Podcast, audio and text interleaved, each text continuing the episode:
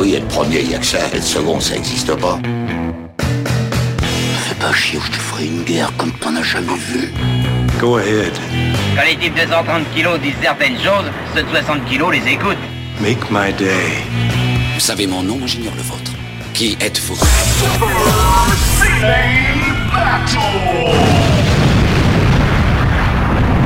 Le second, c'est un con.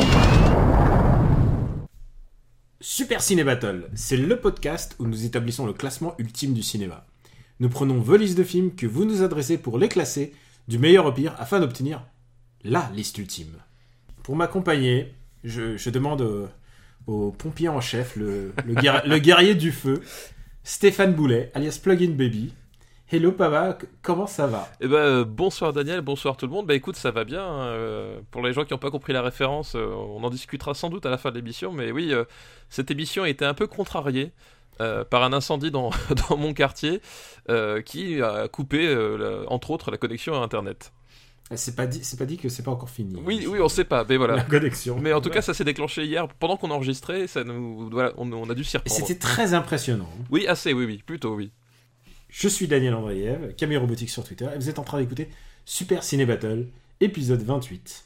On vous rappelle la règle un petit peu. On, vous nous faites de parvenir des listes, et on les classe. C'est aussi simple que ça. Trois films par liste, un titre si vous voulez mettre une thématique, parce qu'on aime bien les thématiques, et vous l'envoyez à supercinébattle.gmail.com. Je suis toujours surpris par des listes qui m'arrivent de temps en temps. Par la ça, créativité euh, des auditeurs. Ouais. Et juste une précision, euh, quand il y a une doublon, on les zappe. Et, euh, et puis, vous savez que nous sommes en train de couvrir la période qui va de l'an 2000 à 2009. C'est cela même. Donc, sans plus attendre, Let's Super Ciné Battle tu, le fais, tu le fais quand même moins bien que notre générique. hein. Euh, Faisons un petit, juste un petit résumé, vite Bah fait. oui, vite fait, hein, quand même, de, de notre top. Premier, History of Violence. Voilà, Easter Violence, gravé dans le marbre hein, pour le moment, premier de la, de la liste. Deuxième, Millennium Actress. Troisième, The Host. Quatrième, Eternal Sunshine of the Spotless Mind. Cinquième, tir groupé pour Euh, qui, est- qui est le, pr- qui est le premier film euh, réalisé par un Français. de- Voilà, de et, tir groupé de la France, hein, parce que juste derrière, on a OSS 117, Le Nid d'espion, Le retour Vazrachenia, euh, un film russe. avec Voilà. derrière Shaun of the Dead, un film britannique, Euh, Hitman, donc un film, un film un chinois, film chinois. Derrière Ratatouille, un film bah, américain, bon, qui se passe en France. Et Monster Inc. voilà. Et juste derrière, on peut juste mentionner, on a Matchpoint, Valse avec Bachir et Lost in Translation, qui est à la place porte-bonheur 13. C'est ça, pour le moment. Et on juste on remémore les derniers. Ah bah oui, on va commencer bah, par Die Another Day, quand même, qui 48e, 48ème de la liste. qui est peut-être le meilleur nanar de la fin de cette, de cette liste, Oui, parce qu'en dessous, on a quand même Hancock, qui est un film vraiment pénible. qui est à chier. Euh, Daredevil, qui est encore plus à chier. Samouraï Et- qui. Samouraï, c'est marrant parce que j'ai- il y a plein de gens qui, qui, qui, qui nous viennent sur les réseaux sociaux et qui nous envoient des messages pour dire Putain, j'ai regardé Samouraï grâce à vous, les gars. et alors, à ce point-là, mais Curators, donc la. oui, c'est vrai aussi.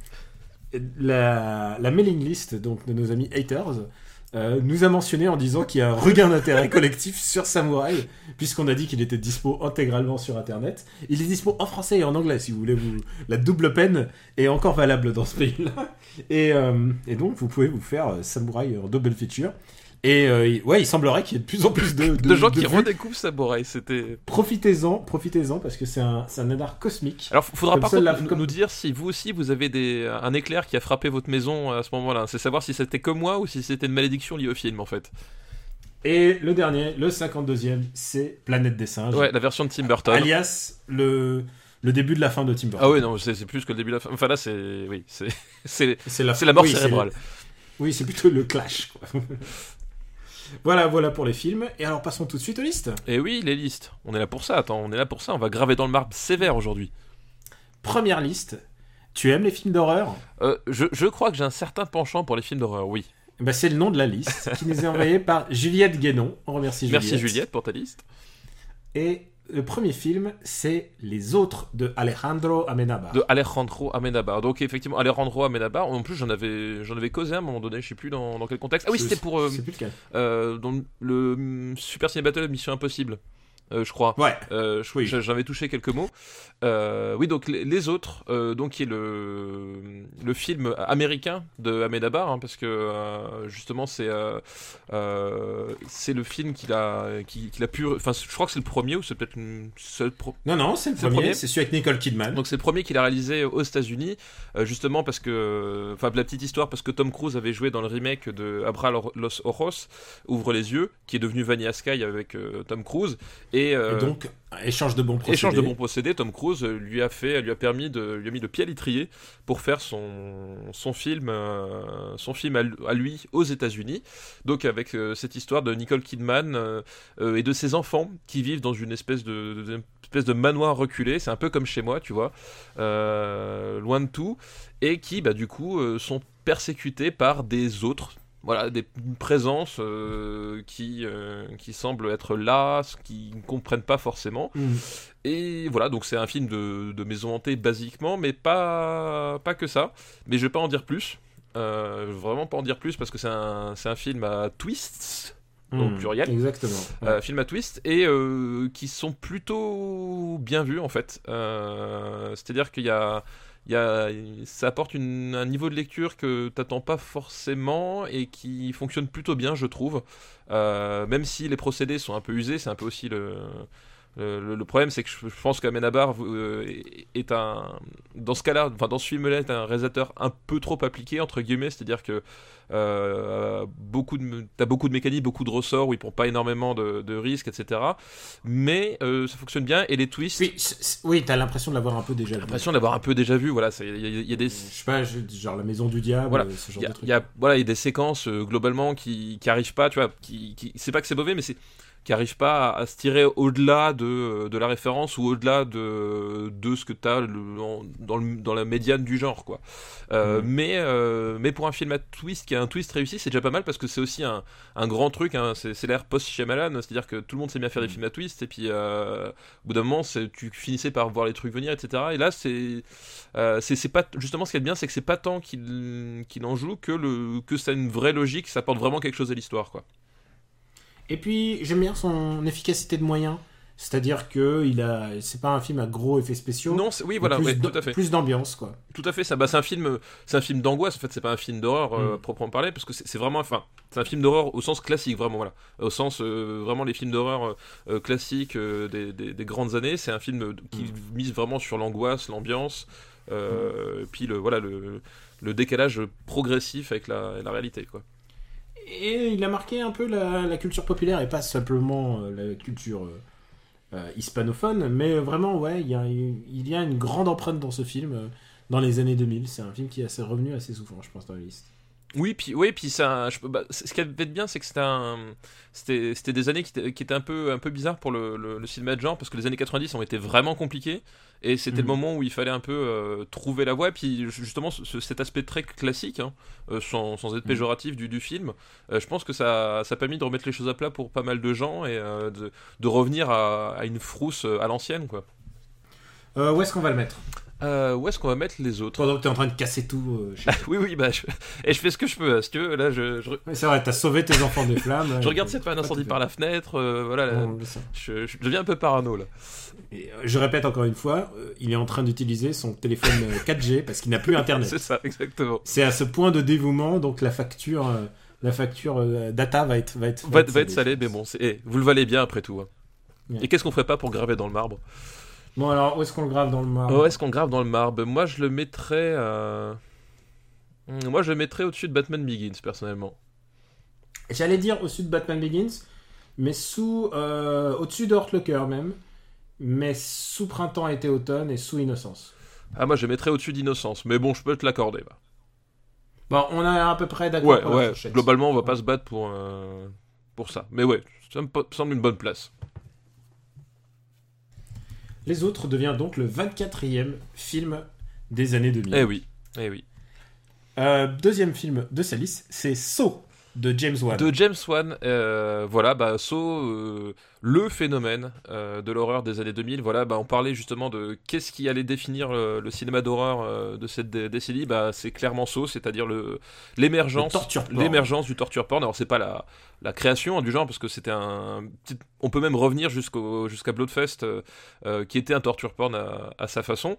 Donc, mais c'est vraiment le, le torture porn qui va s'imposer dans les années 2000. Euh, donc pour ceux qui ont un petit problème avec l'anglais, l'anglais c'est la pornographie basée sur la torture, euh, où voilà, le sévice euh, est le principal moteur euh, de satisfaction et aussi le principal moteur de l'intrigue. Voilà, et- mais donc So, le, tout premier, moi c'est un film que j'aime bien, le premier, parce que jusqu'à ce qu'on arrive à So 7, euh, So 6 et compagnie, on peut dire que la formule elle était plus, plus qu'usée.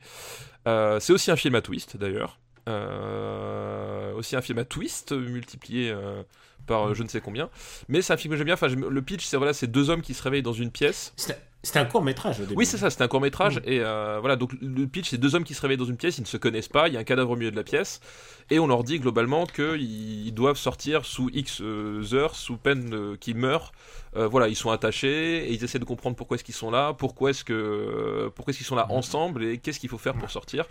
Voilà, et donc tu t'as toute une construction en flashback, euh, et en fait on découvre voilà le, un, un tueur euh, qui, euh, qui, qui, tue, qui tue les gens de façon ultra sophistiquée avec des pièges euh, desquels les, les gens doivent se- s'extraire. Généralement le Jigsaw euh, Killer, euh, Jigsaw donc c'est le, le- le puzzle, Le puzzle. euh, qui, qui- voilà et les gens la plupart du temps n'arrivent pas à s'en sortir et c'est des morts absolument atroces. euh, euh, voilà, enfin je finis même par confondre les meurtres entre les différents sauts parce que euh, au bout d'un moment je ne plus trop les différencier. Ouais, il y en a eu 7. Il y en a eu 7 en tout.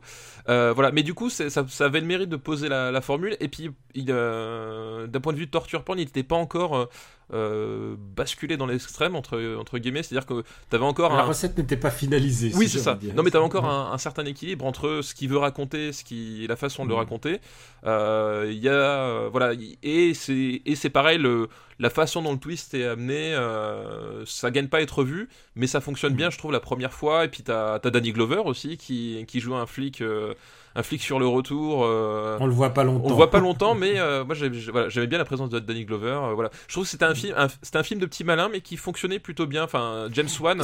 C'est un, film de petit malin qui fonctionne parce qu'il y a eu avant Project Blair Witch qui a un peu ouvert la voie du renouveau, c'est-à-dire du film d'angoisse avec très très peu de moyens. Il faut savoir un truc, c'est que ce film, euh, il a coûté euh, même pas 2 millions. Il a coûté oui, puis de toute façon, les- 1 million, il a coûté 1 million, mais par contre, c'est ça les belles histoires à l'américaine de, de cette époque-là, c'est qu'il en a rapporté 100, 100 de plus. oui, Enfin, c'était un, énorme carton, euh, voilà. Et, euh, et voilà, comme on dit, enfin, 7 suites plus euh, des, des tas de dérivés. Enfin, après tous les. C'est un, genre qui a vraiment ses, ses aficionados. Ah oui, oui, bah complètement. Enfin, tu qui qui est qui est parti après, voilà, dans les dans les hostels, dans les Human euh, tout, tout ce que tu veux.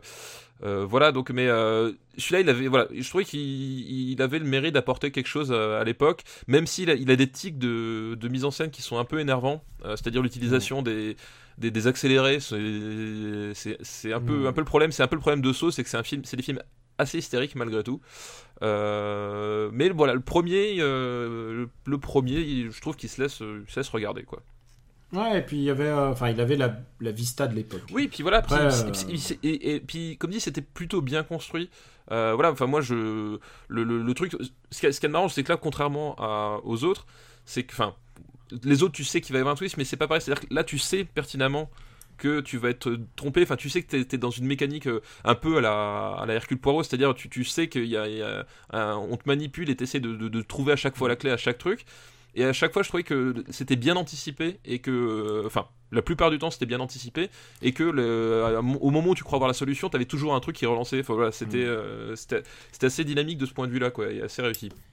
Et James Wan, donc, euh, tu- je pense que tu l'as bien résumé, c'est un cinéma de petit malin. Il sortait de l'école de ciné, euh, il a, euh, il a été inspiré par Blair Witch, et puis bah, il s'est dit, euh, je peux faire la même chose. Et entre-temps, bah, du coup, bah, il a grandi, il a produit tous les sauts, donc il est devenu multimillionnaire. Et Mais euh, il a- je crois qu'il a, il a fait Fast, il a fait Furious 7. Sept- ouais, il a fait Furious, Seven. Furious 7. Il avait fait aussi euh, Death Sentence avec euh, Kevin Bacon, euh, qui est Mm. pas inintéressant du tout. Euh, film sur la vengeance euh, d'un père, euh, sujet euh, archi rab- rabattu, mais c'est pareil. euh.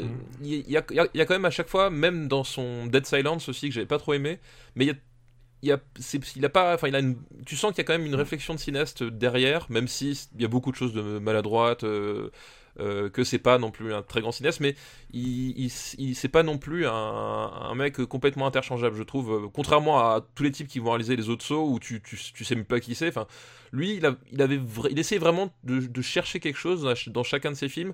Euh, voilà, et c'est, et ça se sent déjà dans ce premier euh, saut. Je regarde la liste. Je peux pas l'envisager au-dessus du Pacte des loups quand même. Euh, oui. Pacte des loups m'éclate, plus. tu Oui, vois, oui, bah écoute, de- moi j'ai pas de. Mais du coup, où est-ce que tu le mettrais toi? Moi je le mettrais. à- Je le mettrais quand même en dessous des deux tours. Ok. Juste au-dessus d'Avatar, je répète. Juste au-dessus d'Avatar, c'est ça. Tu sais que personne ne proteste sur Oui, Avatar. c'est ça qui est fou. C'est, comme on a dit, c'est un film que tout le monde a vu et certains l'ont vu des Alors plusieurs que fois. autant, autant la ligne verte, on nous en parle, mais jusqu'à jusqu'à il, y a, il y a 10 minutes, on me disait Autant encore, on vient granger des, on vient brûler des granges chez moi à cause de la ligne verte. Ouais. Autant Avatar, tout le monde s'en branle. Ouais, c'est incroyable, ça me, ça me ça me sidère. Le troisième film de sa liste, c'est The Devil's Rejects de Rob De Zombie. Rob Zombie, donc c'est le euh, deuxième ou troisième film de Rob Zombie, je sais plus exactement. Euh, non, c'est le deuxième parce que c'est la, la suite euh, de euh, House of Thousand Corpse, si je me trompe pas dans les titres, parce que c'est un peu le bordel dans, dans ma tête là. Mais voilà, c'est effectivement un film de Rob Zombie euh, qui globalement euh, livre plus ou moins sa, sa version personnelle transformée euh, de Massacre à la tronçonneuse. Ouais, exactement. Parce que Alors, mon premier contact avec Rob Zombie, c'était euh, c'était les fausses bandes annonces de Grindhouse. Moi. oui, ouais, c'est, c'est- oui, c'est bah, il il avait fait euh, celui avec les les loups-garous SS, les femmes loups-garous SS. Exactement. Donc c'est euh, bah, J'a- J'adore dire cette phrase, c'est débile. donc ceux qui connaissent pas Rob Zombie, bah, c'est un à la base c'est un, un chanteur leader de de, de, de groupe de métal euh, qui euh, d'ailleurs porte porte ce nom-là, Rob Zombie. Donc avec un, un univers euh, très sombre, très torturé, et ces films sont bah pareil, c'est-à-dire que voilà comme on dit c'est c'est sa version de, de Massacre à la tronçonneuse, c'est-à-dire que c'est une famille de dégénérés euh, qui partent en, en, road trip meurtrier et qui sont pourchassés par un, un, un, shérif qui est complètement maboule aussi, qui est joué par William Forsythe. Euh, un William Forsythe qui est. Enfin, pour ceux qui connaissent pas, William Forsythe, c'est le méchant dans Justice Sauvage. Euh, voilà. Et, et, ça, et ça place. qui, qui, qui a vraiment une gueule de méchant. qui a vraiment une gueule méchant. Et là, il joue un, un shérif, mais genre complètement allumé. Enfin, il est. Je crois que pour, les, pour que les gens voient bien euh, sa tête, il était dans, il était dans Rock. Oui, tout à fait. ouais. De toute façon, il, il, il- il est dans, dans, dans- enfin, C'était un monsieur, c'était un monsieur euh, ce- très second rôle, troisième rôle. euh, On le voit dans énormément, énormément de c'est un, un- un des potes de Tom Béranger dans The Substitute aussi. Enfin voilà. Hop, tout est dit. Voilà. Non, enfin, du coup, c'est un acteur forcément euh, qu'on aime beaucoup, Super Ciné Battle, avec un, un pedigree pareil. Et donc voilà. Et, ce qu'il y a de, ce qu'il y a de bien déjà dans, dans The Devil Reject, c'est que t'as c'est c'est que t'as un côté old school, c'est-à-dire que t'as as une approche de, de l'horreur qui, qui est vraiment crasseuse, quoi.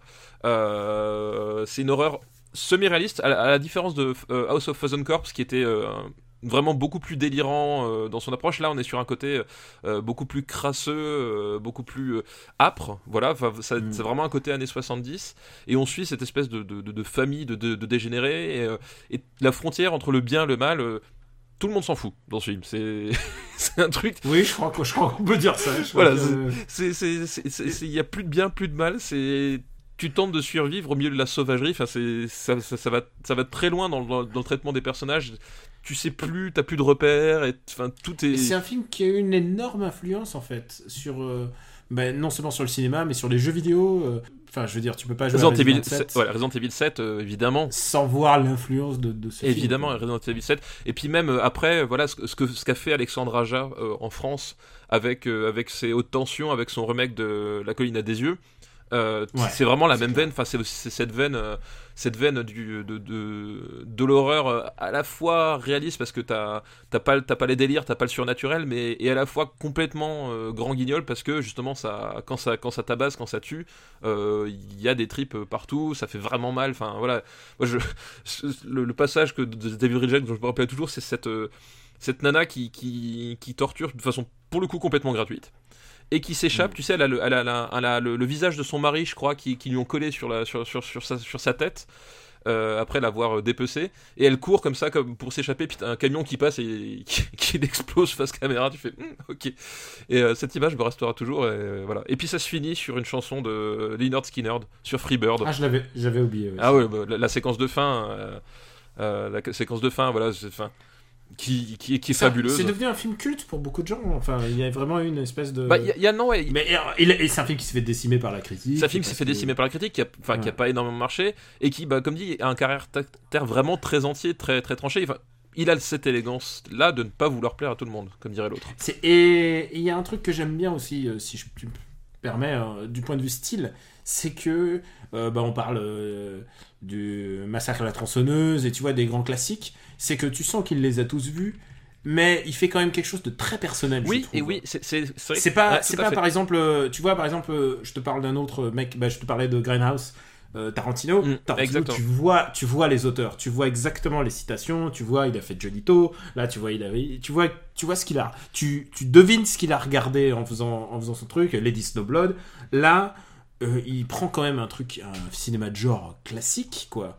Mais il en fait quelque chose de très personnel et très très âpre. Je crois que c'est ça que tu disais. Bah voilà, je, je trouve que c'est, je trouve qu'il est vraiment il réussit dans ce. dans Voilà, c'est ça. Bah, en fait, Et, et je, je le redis encore une fois, euh, de nous deux, c'est toi qui es plus branché par les films d'horreur, mais ça, c'est vraiment un chouette film Ouais, d'horreur. c'est vraiment un, un- un très bon film d'horreur. Et comme tu dis, enfin voilà, la comparaison de Tarantino est très bonne. C'est-à-dire que on retrouve vraiment le Tarantino parce que il a eu des, des grosses errances dans les années 2000, mais le Tarantino au début c'était ça, c'est-à-dire que euh, tu sentais les influences, mais t'as le, film ne peut ressembler qu'à son auteur. Et, euh, vraiment, et effectivement, voilà, il y a un vrai style, il y a, un vrai style, il y a une vraie, euh, une vraie esthétique, il y a une vraie logique euh, en termes de mise en scène par rapport à ce que essaie de nous dire le film, quoi. Et en plus, il y a vraiment, que tu disais sur le William Forsythe, il y a vraiment des gueules. quoi. Ah bah oui. des, des gueules que tu, que tu vois que dans ce genre de ciné. Oui, bah, de toute façon, il a, il, il a, il a, il a Ouais. sa clique habituelle et, euh, euh, et enfin, c'est c'est des tronches de cinéma complètement, complètement folles, quoi. Bon, donc on va le classer. Oui, on va le classer. Euh, pouf, pouf, où est-ce qu'on le met Moi, je le mets, je le mettrais bien au-dessus de The Chaser. Non, je, je préfère et Chaser et Taken. Alors, ah, Tekken, moi je mettrais quand même au-dessus de Tekken, quoi. D'accord, ok, d'accord. Taken, je- mais est-ce que Taken, il faut l'expliquer, Taken est notre, je pense, notre over the top. Je, je pense qu'il a, il a- il a- il est bien parti pour être le over the top. C'est un, fi- un film gogol euh, qu'on aime regarder. Voilà. Alors que là, quand même, Devil Reject, on... c'est c'est pas le, c'est pas un film. Enfin, vraiment, il y a, y a un vrai travail de cinéaste à. Il y a un vrai propos, Ouais. mais par contre, euh, c'est un, un film qui a quand même évacué toute la, la portée sociale, je trouve, de, du cinéma d'horreur, enfin, qui, qui y avait, et pour en faire quelque chose de, de très, ouais, très pur, en fait. Bah, en fait, il, il- cherche l'horreur au sens, euh, au sens comment s'appelle, sensoriel, c'est-à-dire qu'il cherche vraiment euh, la réaction du spectateur, quoi. Il est, euh, Mm. il est dans, dans une immédiateté, en fait, de, de l'horreur. Rob Zombie, euh, ce n'est pas son vrai nom. Ou alors, il a des parents très farceurs, quand même. Ouais. Tiens, notre fils s'appelle Zombie. bon, bah, on remercie la liste de Juliette. Oui, très bonne liste. Merci Juliette pour cette liste. Et on passe à la prochaine liste qui est. Hop, hop, hop, hop, hop, hop, hop. Ah, attends, Daniel. Qu'est-ce qui se passe Voilà. Oh non, tu vas, Si, tu vas me faire, si. tu vas me faire une, tu vas me faire une Denis Brunier. Je, exactement, exactement. Les gens demandent, demandent des choses. Et moi, j'ai assisté à quelque chose cette semaine, Daniel, que, que je n'ai pas aimé du tout. C'est-à-dire, monsieur Andreev, vous faites venir des États-Unis un jeune homme pour travailler à votre place, pour monter des armoires Billy, pendant que vous, vous vous relaxez là, à ne rien faire. En fait, je triais, je triais les trucs de la cuisine. Et- hein, je triais Et, les- et cet, la et cet homme-là, vous ne le payez pas, monsieur Andreev. Et ça, je trouve ça intolérable. Et donc, pour remercier cet homme-là, Attendons le Patreon. attends. Pour remercier ce, ce monteur de Billy clandestin, qui respecte quand même la clause Molière parce qu'il il parle français, euh, Oui. j'ai décidé de, de choisir sa liste, euh, voilà, et, et de te l'imposer, parce que bien fait pour toi. Donc, euh, cette, cette liste, c'est le, le jeune Benjamin François, euh, travailleur immigré donc euh, de Los Angeles, Californie, qui nous envoie une liste qui a un nom très, très long, mais je pense assez parlant, qui, euh, est- qui s'appelle donc J'aurais pu placer camping, mais Daniel est capable de dire qu'il est bon dedans, alors il est temps de d'en finir avec la- cette fascination malsaine pour Frank Michael, Michel pardon, Dubosc. Et donc, c'est une liste consacrée à Franck Dubosc. Ah bah voilà, on voulait du français, bah voilà, Voilà, on, du- on l'a. Du grand film français, on en a. Oui, oui, je, je suis prêt. à- Je, je suis prêt. On n'a pas eu beaucoup de, de films français. Alors, euh, il, il va proposer un ordre de. il je, ne, je ne sais pas si l'ordre est pertinent, mais je vais le prendre. Le premier, c'est Astérix aux Jeux Olympiques. Ah putain, allez, ça y est, je me lance. Alors, écoute, figure-toi qu'en plus, j'ai retrouvé ce DVD que j'ai en version pirate russe. Parce que ça m'éclatait d'avoir Astérix aux Jeux Olympiques en cyrillique. Et euh, je, Je, suis sûr, je suis sûr qu'il est beaucoup plus drôle comme ça en plus. Ce DVD, j'étais en Russie à l'époque, donc c'est pour ça que j'ai j'ai ce DVD russe. Et le truc, c'est que c'était des, hum, c'est une version pirate qui a été filmée sur l'écran. Ah oui, vois, oui, je, euh, vois tout. un screener. Un screener, voilà. Et, euh, et du coup, il y avait les réactions du public. Bah, je, peux, je peux vous dire que ça n'a pas beaucoup rigolé dans la salle. C'est- génial en plus comme, euh, comme, comme, comme expérience. Ouais, clair. Ah, ça n'a pas rigolé du tout, sauf à un moment. À un moment, je peux te dire exactement, c'est que je crois que Gérard Depardieu, il est amoureux, il veut, il veut essayer de. Je sais plus si c'est Falbala ou je sais plus laquelle. Euh, non, c'est princesse, euh, c'est la princesse du film. Il essaie, il sort de- du buisson, il passe la tête donc Depardieu et il fait ouh comme ça, ouh. Et là, les gens rigolé. Et là, l'hilarité en fois- Russie. Là, c'est la seule fois de. Non, non, c'est le public français qui a été filmé. Ah, c'est le plus. Ah oui, d'accord, ils l'ont filmé chez Ah nous. oui. Ah oui, d'accord. Et, et c'est vrai qu'Astérix aux Jeux Olympiques, c'est pour ça qu'il est considéré comme le pas drôle de la série. C'est le moins drôle d'une série qui est déjà pas très drôle. C'est ce que je veux dire parce que déjà le Claude Zidi, euh, j'étais pas hyper hyper euh, emballé, on va dire, hein, pour rester poli quoi. C'est un scénario. Alors, il est réalisé par euh, Fred, Forestier, Frédéric Forestier et Thomas Langman, le producteur. Oui, c'est ce gros tachon de Thomas Langman quand même. Euh, faut, faut bien le dire. En termes de mise metteur en scène, c'est. Alors, euh, je pense qu'ils ont, un- ils ont une euh, culpabilité euh, collective. C'est le fils de Claude Berry. Euh, et le scénario est, est signé par les, les mauvais de, des Guignols, tu sais. Il y a eu la, la grande, la grande génération des Oui, Guignols. oui, oui. Puis ensuite, il y a eu euh, Charlot et Manet qui, qui sont, qui réaliseront ensuite Boule et Bill beaucoup plus tard. Du grand euh, cinéma pourquoi je suis- aussi. hein. Pourquoi, pourquoi je suis calé là-dedans? C'est parce que je présente MDR, donc je suis très, je suis incollable. Et donc le scénario kiff. est nul et il est basé sur Astérix aux Jeux Olympiques euh, qu'ils ont adapté. Et ce film est connu parce que non seulement il est nul parce qu'il est pas drôle, euh, il y a plein de choses euh, extraordinaires qui se passent. Par exemple, il y a Alain, de... y a Alain Delon dans le rôle de César et il faut le dire, c'est que la première scène où il arrive, tu vois, il y a ça zoome sur, sur lui en train de regarder un miroir. Donc c'est Alain Delon qui est en train de regarder Alain Delon. Et il dit une il dit, il dit un laïus du genre Je suis le samouraï, je Euh, suis oui. Zoro, je Oui, il suis fait tout- Rocco et ses frères. Ouais, et il fait, la liste de ses ouais, films, toute sa filmographie. toute sa filmo Ouais. pour faire genre je suis mégalo. Et à la fin, il finit en faisant, en levant les deux mains et en faisant des V, genre de la victoire, ce qui n'a aucun sens. Ça n'a aucun sens en termes d'écriture, ça n'a aucun sens en termes de réalisation, ça n'a aucun sens de En termes d'humour. euh, en termes d'humour, parce que c'était pas très drôle. Et là, je me disais, qu'est-ce qui se passe? Et après, ça bascule sur autre chose. Ça bascule sur Stéphane Rousseau. Tu te souviens de Stéphane oui, Rousseau je, ou pas je m'en souviens, oui, tout à fait. Oui, oui. Parce que Stéphane Rousseau, c'est le genre, c'est- la même chose que euh, Astérix avec chez Cléopâtre. Ils ont essayé de capter l'air du temps, sauf qu'ils ont foiré sur toute toute, Toute- la toute la ligne. putain de Bah, attends, la toute la ligne. Et, et- Attends, et Stéphane Clovis- Rousseau, t'as Clovis Cornillac qui essaie d'imiter euh, Christian Clavier dans le rôle d'Astérix, quoi. c'est vrai. c'est genre. euh, c'est complètement. Hum, c'est- C'est surréaliste. Je crois qu'il y a le méchant Poulvord qui malheureusement était en pleine dépression alcoolisée à, un moment et ça se voit à l'écran. Euh, c'est très triste. Et euh, pourquoi euh, je pense, je pense que notre ami Quix nous, nous l'a nous a su- suggéré le film, c'est parce qu'il y a Franck Il y Dubosc bah oui. dedans. Et Franck Dubosc, c'est pas son meilleur. Yes. Il joue Assurance tout risque, mais en même temps presque bien parce qu'il essaie de le Tu vois, capter. t'en le- t'en dis du bien, c'est ça qui a de fou. Il, il- il- il m'a dit mais- dans le mail, je suis sûr qu'il arrivera à en dire du bien à un moment donné. Non, non, mais c'est- le moins pire du film. Euh, Il y a Alexandre Astier euh, qui est perdu là-dedans. euh, je crois qu'il y a Elise Moon. Il y a, Bah, de toute façon, en fait, il y a Adriana, y a Adriana Carmel. Et alors, ce qui est un peu intéressant, c'est qu'à la fin, à la fin, sans- il, bon, il y a la scène de, de comment il s'appelle, de char à la fin. Et il y a une. tout d'un coup, c'est comme si le film s'arrêtait. C'est comme si le film s'arrête au milieu. Il y a- une séquence de 10 minutes de tunnel après que le film, après que le film soit terminé. Alors, chez, chez Marvel, c'est juste une séquence et tu vois euh, Samuel Jackson qui fait des recrues, qui engage ses recrues. Là, là, pas du tout. C'est, ils font la fête et tout d'un coup, il y a Jamel Debbouze qui sort sans aucune Non, justification. parce que juste, euh, comme ça avait cartonné sur le précédent film, voilà, il fallait faire Ouais, le clin d'œil. Il quoi. revient, il revient, et là, il parle à. Et tout d'un coup, euh, il y avait. euh, il parle aux sportifs. Il y avait, il y avait Michael Schumacher. Euh, vous vous souvenez, le, le mec de la Formule 1 qui s'est euh, le mec qui s'est scratché en, En ski. en ski. À en ski. Méribel. Bah, bah voilà, genre, il y a lui, euh, il y a Tony Parker, et Jamel Debbouze essaye de faire. de, de le dribbler, ça marche pas. Et ensuite, il y a Zinedine Zidane Ouais, tout à fait. ouais. qui arrive. Non, mais vraiment, il y a vraiment, c'était.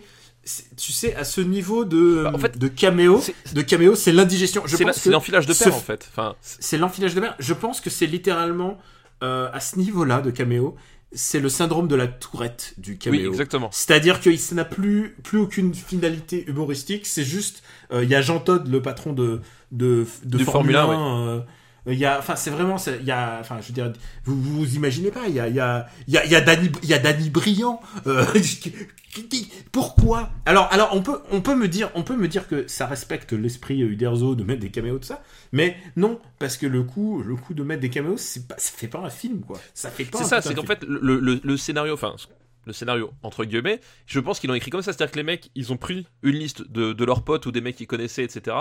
Ils ont rempli la feuille. Et ils ont coché ceux qui étaient dispo, etc. Puis après, hein, ils ont, ils ont, ils ont fait deux trois scènes pour, pour aller de l'un à l'autre. Et puis, quand il y avait plus de scènes à, à faire parce qu'il y avait bouclé le film, ils ont tout fourgué, tu sais, euh, genre en camion. Et là, vous êtes tous dans le même truc. Et puis, on, s'est dit, ça va faire marrer les gens et les gens vont adorer, quoi.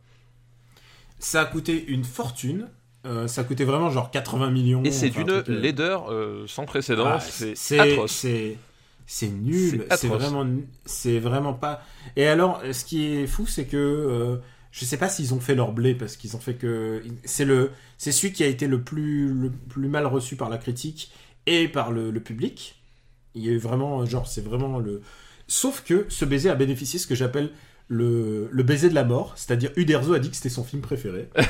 et, et à une époque où Uderzo était vraiment pas très euh, perspicace sur euh, Astérix, il avait détesté Astérix et, Astérix et Cléopâtre, euh, qui est, tu peux penser ce que tu veux du film, mais Astérix et Cléopâtre, au moins tu te marres. Oui, non mais Astérix et Cléopâtre, euh, moi ça- en plus c'est un film que j'aime bien alors que je suis pas du tout du tout client de Jamel Debbouze de base, euh, mais je trouve que c'est un film où effectivement au moins tu rigoles, il y a des blagues qui sont qui sont bien senties et euh, voilà et, c'est- et là mais là on, Oui, et il y, a des- il y a des trouvailles, Voilà, et il y a des trouvailles. là on n'est on- plus du on- tout dans le même dans le même euh, On fait confiance aux acteurs, Voilà. on fait confiance à Gérard Darmon, et tout d'un coup, Gérard Darmon, il a une idée de faire. Et tout d'un coup, ça devient, ça devient un gimmick drôle. Et là, aucun moment tu Non, rigoles. Et je rappelle, le à moment le, le moment le plus drôle, c'est euh, Depardieu qui sort d'un buisson et qui fait. Et voilà, c'est ce moment-là où la, la salle a rigolé. Et alors, je regarde, regardons la liste. euh, Sauf si tu as quelque chose à ajouter encore. ah ce- non je, je- tu- euh, il, faut que tu saches un truc, c'est que ce film aurait dû d'abord être, euh, ça aurait dû être les Bronzés 3 en fait, puisqu'en fait le projet initial c'était que Junio, euh, je sais pas si c'est Blanc ou Junio, euh, qui avait euh, filé un pitch, qui avait euh, à Uderzo, il avait dit voilà voilà ce qu'on voudrait faire, on voudrait se regrouper le Splendide pour ce, pour cette occasion, pour Astérix 3, et Uderzo il leur a fait non non. euh, ouais, euh, après Astérix et Cléopâtre. c'est pas lieu, c'est pas là. Ast- voilà. Astérix et Cléopâtre, c'était vraiment pas le bon humour pour Astérix. Donc, euh, donc voilà, ce que j'appelle le baiser de la mort. Donc, euh, où va-t-on mettre la dernière prestation cinématographique de Michael Schumacher Alors je pense qu'on le mettra en dessous de History of Violence ça déjà, ça c'est acquis, ça c'est déjà acquis. Écoute, je regarde parce que honnêtement, c'est un film merdique. Non mais c'est, non mais c'est, c'est merdique et c'est, tout le problème c'est que euh, une comédie qui est merdique, elle, elle est par définition pas drôle et du coup il te reste plus rien. Tu vois? C'est, quoi qu'il en soit, si on fait un jour un Astérix euh, Super Battle, euh, ça sera le plus mauvais. On vous le spoil tout de suite. Euh, Moi, moi- et moi- un- moi, honnêtement, en plus, et, et en plus, il y a, il y a deux circonstances aggravantes. C'est en plus un film qui a coûté une ça, blinde. ça, Genre, ça, ça, ça- ça a coûté une blinde. c'est un des films les c'est un des films les plus chers du cinéma français et en plus la prétention dans laquelle on nous vend la fin avec euh, euh, avec le, le coup des, des sportifs en caméo pendant 10 minutes 10 minutes de non cinéma Je, pour moi, à chaque fois qu'on m'en parle, on m'en parlait justement aujourd'hui sur Twitter, j'ai dit que c'est mes 10 minutes, c'est ma, ma fin de non-cinéma préférée de tous les temps. Ouais, c'est- non, mais c'est C'est- il faut voir- ça. c'est exactement Il faut ça. presque voir ça pour, pour comprendre l'étendue du désastre. Non, mais et à quel point, à quel point les mecs ont pas compris ce qui se passait. Non mais c'est exactement ça c'est c'est exactement ce que j'allais dire c'est que moi j'ai beaucoup plus d'affection pour un samouraï euh, qui est fait avec les pieds tourné avec les culs et, et, Ah ouais, et- et monté avec les burnes que euh, que pour cette merde prétentieuse qui a coûté une blinde de pognon et Mm. qui euh, qui a genre plus aucune excuse enfin c'est au bout d'un moment là Mm. les mecs vous, vous avez fait tout ce qu'il fallait pas vous êtes des tâcherons c'est stop il y a rien à sauver et vous n'êtes pas sauvable et rien que pour ça ça mérite le, le- vraiment le fond du fond du classement quoi Alors, écoute, c'est simple. T'as dit au-dessous de Samouraï, je suis d'accord. Maintenant, est-ce qu'il est au-dessus ou au-dessous de la planète des Alors singes moi très honnêtement, je préfère quand même la planète des singes parce qu'il y a Tim Roth. aussi. Parce qu'il y a Tim Roth et parce que. Mais là, on, on parle de. Non, mais parce que Parce qu'il y a Marco Albert Et puis la pla- la pla- me- la planète des singes c'est vachement plus drôle en plus. Je veux dire, je, je l'ai redit la dernière fois, mais le, le- ce, ce moment où Mark Wahlberg voit des, des singes à cheval passer devant lui et qu'il a, arrive, il fait Hmm, ok. C'est super drôle en fait, c'est dix fois plus drôle que tout Astérix contre. euh, C'est quoi Astérix aux Jeux Olympiques Putain, j'ai même oublié le nom de ce film de merde. Il y a, il y, a un tru- il y a un truc, en plus, c'était une coprode. Il y avait l'Espagne, l'Allemagne, enfin, c'était l'Italie aussi.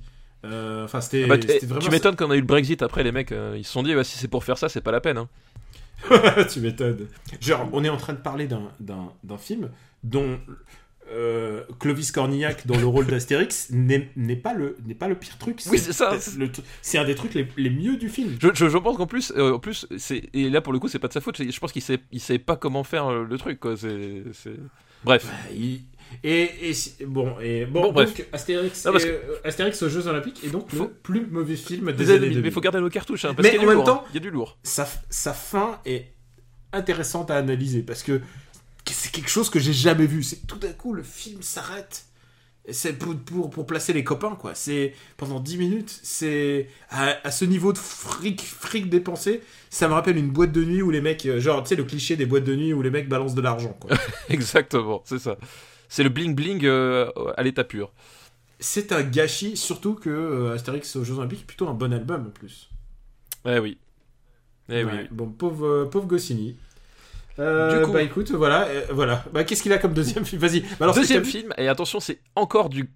Même Franck Desbos n'a pas pu sauver ça. Il y, a, il y a encore un très grand moment de cinéma avec une autre adaptation de bande dessinée euh, avec Oh. Is No Good. Is No Ah, Good, est quand même un film qui a l'honnêteté d'annoncer la couleur dès son titre. Bah oui, c'est pas bon. Ah oui, d'accord, oui, d'accord. Is No Good, normalement, il y avait un projet d'Is No Good avec deux Funès. Oui, tout à fait. C'était la... en fait la, Il la base, c'est ça. Et, euh, et tu me dis euh, de Funès, euh, bah déjà, moi je signe, quoi qu'il arrive. Donc euh, voilà. Oui, ça aurait été au moins, ça aurait été au moins un film. Et alors, profile pas- Michael Youn à la place quand même. Entre film et Youn et c'est sous Pa- Patrick Broudet, je Ouais, crois. Patrick Braudé. Donc le, c'était quoi? C'était euh, le film avec les les gosses là qui.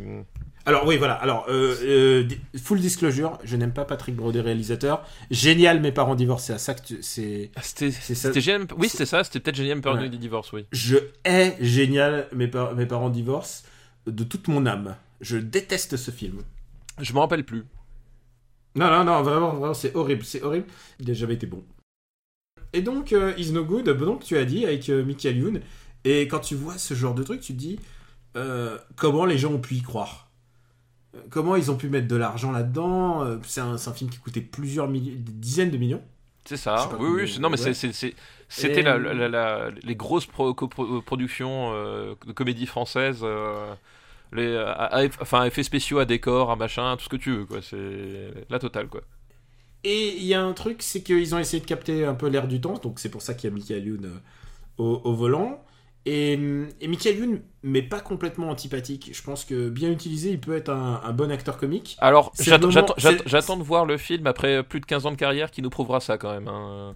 Alors, j'ai une petite tendresse pour les 11 commandements. hein. Ouais, non, mais, c'est au pas- secours, euh, Mais parce que c'est- parce que c'est pas. Voilà, alors, les 11 c'est pas- commandements, je vous spoil tout de suite, il y a une scène où euh, il est déguisé en Hitler et il y a des lettres gothiques, il fait Ah, jolie petite écriture. Voilà, ça, ça m'a fait Non, rire. non, il dit, il dit, ah, ah, quelle jolie petite typographie. Typographie, hein. voilà. C'est à chaque fois que je, à chaque fois que je vois des lettres gothiques, je le dis. Non, mais c'est. Enfin, je, je, je, Ah, je- je, dire, déteste, je peux dire qu'en Alsace, j'arrête pas. je, je, je déteste son, son humour qui est vraiment l'humour pipi caca. Enfin, je, je veux dire, euh, j'ai des élèves de, de petites sections qui sont plus drôles que lui, quoi. Donc, euh, c'est insupportable, Michael Youn, quoi. C'est très, c'est très possible. Mais là, en l'occurrence, il joue un rôle et, et là encore, on est atteint par le, le syndrome de la tourette, euh, de la, ce que j'entends la tourette du caméo. Et il y en a, il y en a des milliers. Alors évidemment, il y a Michael Youn, mais il y a aussi, Il y a euh, KDO, il y a, il y a KDO évidemment. si, il y a qui c'est du coup. Il y a Dubosc, euh, qui c'est, il y a, Ma- il y a, il y a Magloire. Oui, il y a Magloire. oui. Qui se rappelle de Genre- Magloire Bah, bah là, je pense que déjà Voilà. on fait, on fait, on fait ah Magloire. Mais par contre, bon, Pas pas dis, Magloire de mon père, hein, rien à voir. Il y a, Fran- il y a Franck Dubos qui essaye, euh, qui essaye de faire de son mieux, mais il y a aussi euh, Bernard Farcy. Il y a aussi Bernard Farcy. J'adore faire, j'adore Bernard Farcy. J'aimerais tant qu'il ait des rôles comiques à sa mesure, et j'espère tant qu'il va revenir dans le reboot euh, de Taxi. Oui. Je- voilà. Ah non non mais C'est une opinion. S'il est dans le reboot de Taxi, j'y crois à mort. C'est vraiment, c'est vraiment un super acteur comique. Je pense que c'est un des, un des plus gros acteurs comiques en, en France avec, euh, avec Didier Bourdon. Enfin, j'adore ce mec. Avec quoi, Didier Bourdon, donc. Ouais. Ouais, Didier Bourdon Un au cinéma. Didier Bourdon, mais ah, il est super. Ah. Il est. ah, mais Ah, non, mais j'en apprends des choses, c'est bien. Je, je, je m'instruis. je- Non, mais c'est parce que t'avais arrêté de regarder des comédies, mais Didier Bourdon. Alors, non, mais attends, attends. même dans les daubes, j'ai- même dans les daubes, Y a- Daniel, il arrive a- à t'élever le matériel à un niveau. J'ai arrêté de regarder des comédies pour une bonne raison. C'est que la grande majorité, c'est de la merde. La grande majorité, mais Didier Bourdon, je Ah non, moi, t'assure, j'ai- est un- j'ai- est un- au, cinéma, j'arrive grand, grand, grand, j'arrive grand, pas à grand trouver un, un, un, un, un- un rôle ou, euh, ou un film qui. Ah, je t'assure, je Ah, t'assure. euh, je- T'as vu Jackie au royaume des filles? Non, je l'ai pas vu celui-là, la rigueur. Ah bah écoute, vraiment, ça vaut le coup. Il est vraiment, c'est un vrai grand acteur. en ouais, fait, non, mais pour un type qui défend Franck Dubosc et Michael Youn, je sais pas si je dois te faire confiance. Non, attends, attends. euh, Je viens de mettre euh, Astérix aux Jeux Olympiques, dernier de la liste. Non, mais tu pouvais pas faire autrement. Attends, l'autre- il dit Attends, attends, je, et- je- je te jure, je te jure, cette herbe elle est verte. Je te jure, hein, je te l'ai accordé, l'herbe elle est verte. C'est pareil, je veux dire, c'est l'évidence même. Is no good est pas terrible non plus, mais je t'assure, vraiment. Pas terrible, euh, c'est de la je merde, pense- c'est de la grosse merde. Oui, c'est de la daube. C'est de la grosse daube. Mais euh, c'est de la daube. Mais mais c'est- mais c'est pas des mauvais acteurs tous ces mecs-là. Non, mais alors, un jour qu'ils prennent des, des bons films, j'en sais rien, tu vois, mais euh, au bout d'un moment, c'est. C'est pas de mauvais acteurs, euh, d'accord, ok. il- il- moi, il me faisait rire quand il dans, dans la, dans la décennie, dans la décennie, je sais pas si t'as vu euh, 7 ans de mariage, c'était pas mal avec Didier Bourdon. Enfin, genre, on est en train de faire ouvrir une parenthèse. Ouais, non, c'est en Eh, mariage, j'ai pas même, trouvé ça. Même euh, dans la merde, même dans le merdique Fanfan la tulipe, Didier Bourdon et Jules Louis XV, il a hurlé de rire. Alors que c'est quand même, c'est pas le meilleur Gérard Krasvik non plus. Ouais, alors, le meilleur Gérard Krasvik, on en est là quand même. On en est réduit à, à déterminer le meilleur Gérard Krasvik, quand même. Je, je- je crois, Non, je bon. crois que cette émission est partie complètement Non, hors de je- contrôle. ouais, je pense que, oui, voilà. Non mais euh, lancez-moi, lancez-moi des comédies françaises, les mecs. Balancez des comédies, on va, on va en parler. Mais, euh, mais ouais, euh, bon, on en revient à Is No Good. Euh, Is No Good est indéfendable. Voilà, non, c'est de la merde. Voilà. Is No Good essaye de. pff, putain, Essayez de le regarder en essayant de comprendre qui sont ces gens et qui c'était genre les copains qu'on a invités. C'est vraiment pas drôle quoi. Non, c'est c'est vrai, c'est pas drôle. C'est- ni, enfin, comme dirait l'ex- l'expression de ma grand-mère, c'est ni fait ni à faire. C'est-à-dire que ça a aucun sens euh, que tu le prennes, euh, que tu le prennes sur, sur le point de vue du scénario, que tu le prennes du point de vue de la mise en scène, de point, enfin, ça n'a Mm. aucun putain de sens. Il y a, y a rien qui tient. En plus, on peut même pas dire que c'est une succession de sketch. Il y a, il y Et, a même et- pas et de- c'est le, dernier film de Jacques Villeray. C'est le, ouais, bah, le dernier film de Jacques Villeray. euh, voilà, le pauvre. C'est, bah, comme euh, c'est, Jean-Yann, son dernier film, c'est euh, Gomez et Tavares, quoi, si tu veux. Et, je, je pense que Gomez et Tavares c'est bien au-dessus de ça. Oui, bien au-dessus, mais il reste bien en dessous de tout le reste. Euh, Ah, si, si, si. si. Je pense que. Jean-Yann est brillant dans Oui, Gomez non, et oui, parce que c'est Jean-Yann. Alors que, alors que Villeray est pas très bon dans ce Non, ça, ça, ça, d'accord, oui, mais. Non, et je crois que c'est même pas son dernier. En fait, il en a fait plein de la dernière année. euh, il a fait plein de petits rôles en fait. Ah, c'est possible. c'est son dernier. Mais je crois qu'il est sorti genre pas longtemps avant ça. Non, mais je crois qu'il y a un truc où il est sorti Ouais, juste après sa mort. Enfin, il y a un truc, voilà, c'était le film hommage, quoi, Mm. tu vois. On, on crache sur ta carrière pour, la, pour, pour célébrer ta mort. Non, mais après, un dernier film, on parle de Raoul Julia. Le seul truc, mais Raoul Julia est génial dans Street Fighter. Le... Et il donne surtout tout ce qu'il Bah a. oui. Mais le problème, c'est que, euh, c'est que Street Fighter, on l'a réévalué à la hausse parce que il représente quelque chose et aussi un truc délirant. Là, c'est pas drôle. Oui, mais bah, Street Fighter, c'est le même problème, c'est que Street Fighter, euh, il, il est drôle malgré lui. Lui, il arrive pas à être drôle malgré lui, vu que c'est son but et qu'il y arrive pas. Donc, euh, c'est, il Ouais. reste rien. Voilà, une nouvelle fois. Bon, on reprendra ce débat sur, sur la carrière de, de, de Didier Bourdon et surtout des, des comédies françaises parce qu'il y en a vraiment des biens. hein. Je, je, je vous, je vous engage à, à regarder et, et même à balancer même les mauvaises. hein. On, va les on va les détruire. Mais Is No Good. Oui, des bonnes comédies Euh, françaises, on en a. On a OSS 117, Le Caire ni d'espion. Voilà. Des bonnes Ouais. comédies françaises, ça existe, effectivement. Non mais Is No Good, tu vois, je le vois. Je le vois au-dessus de Hancock. Euh, Mais au-dessous de Diane Overday quand même. moi, je mettrais Hancock au-dessus. Ok, d'accord. Parce vais pas Theron. Voilà. Je vais pas me battre. euh, Mais ouais, c'est. On, on est dans des marges très, très subtiles. hein. Je pense que euh, Will Smith est plus mauvais que, que tout le cast de Good.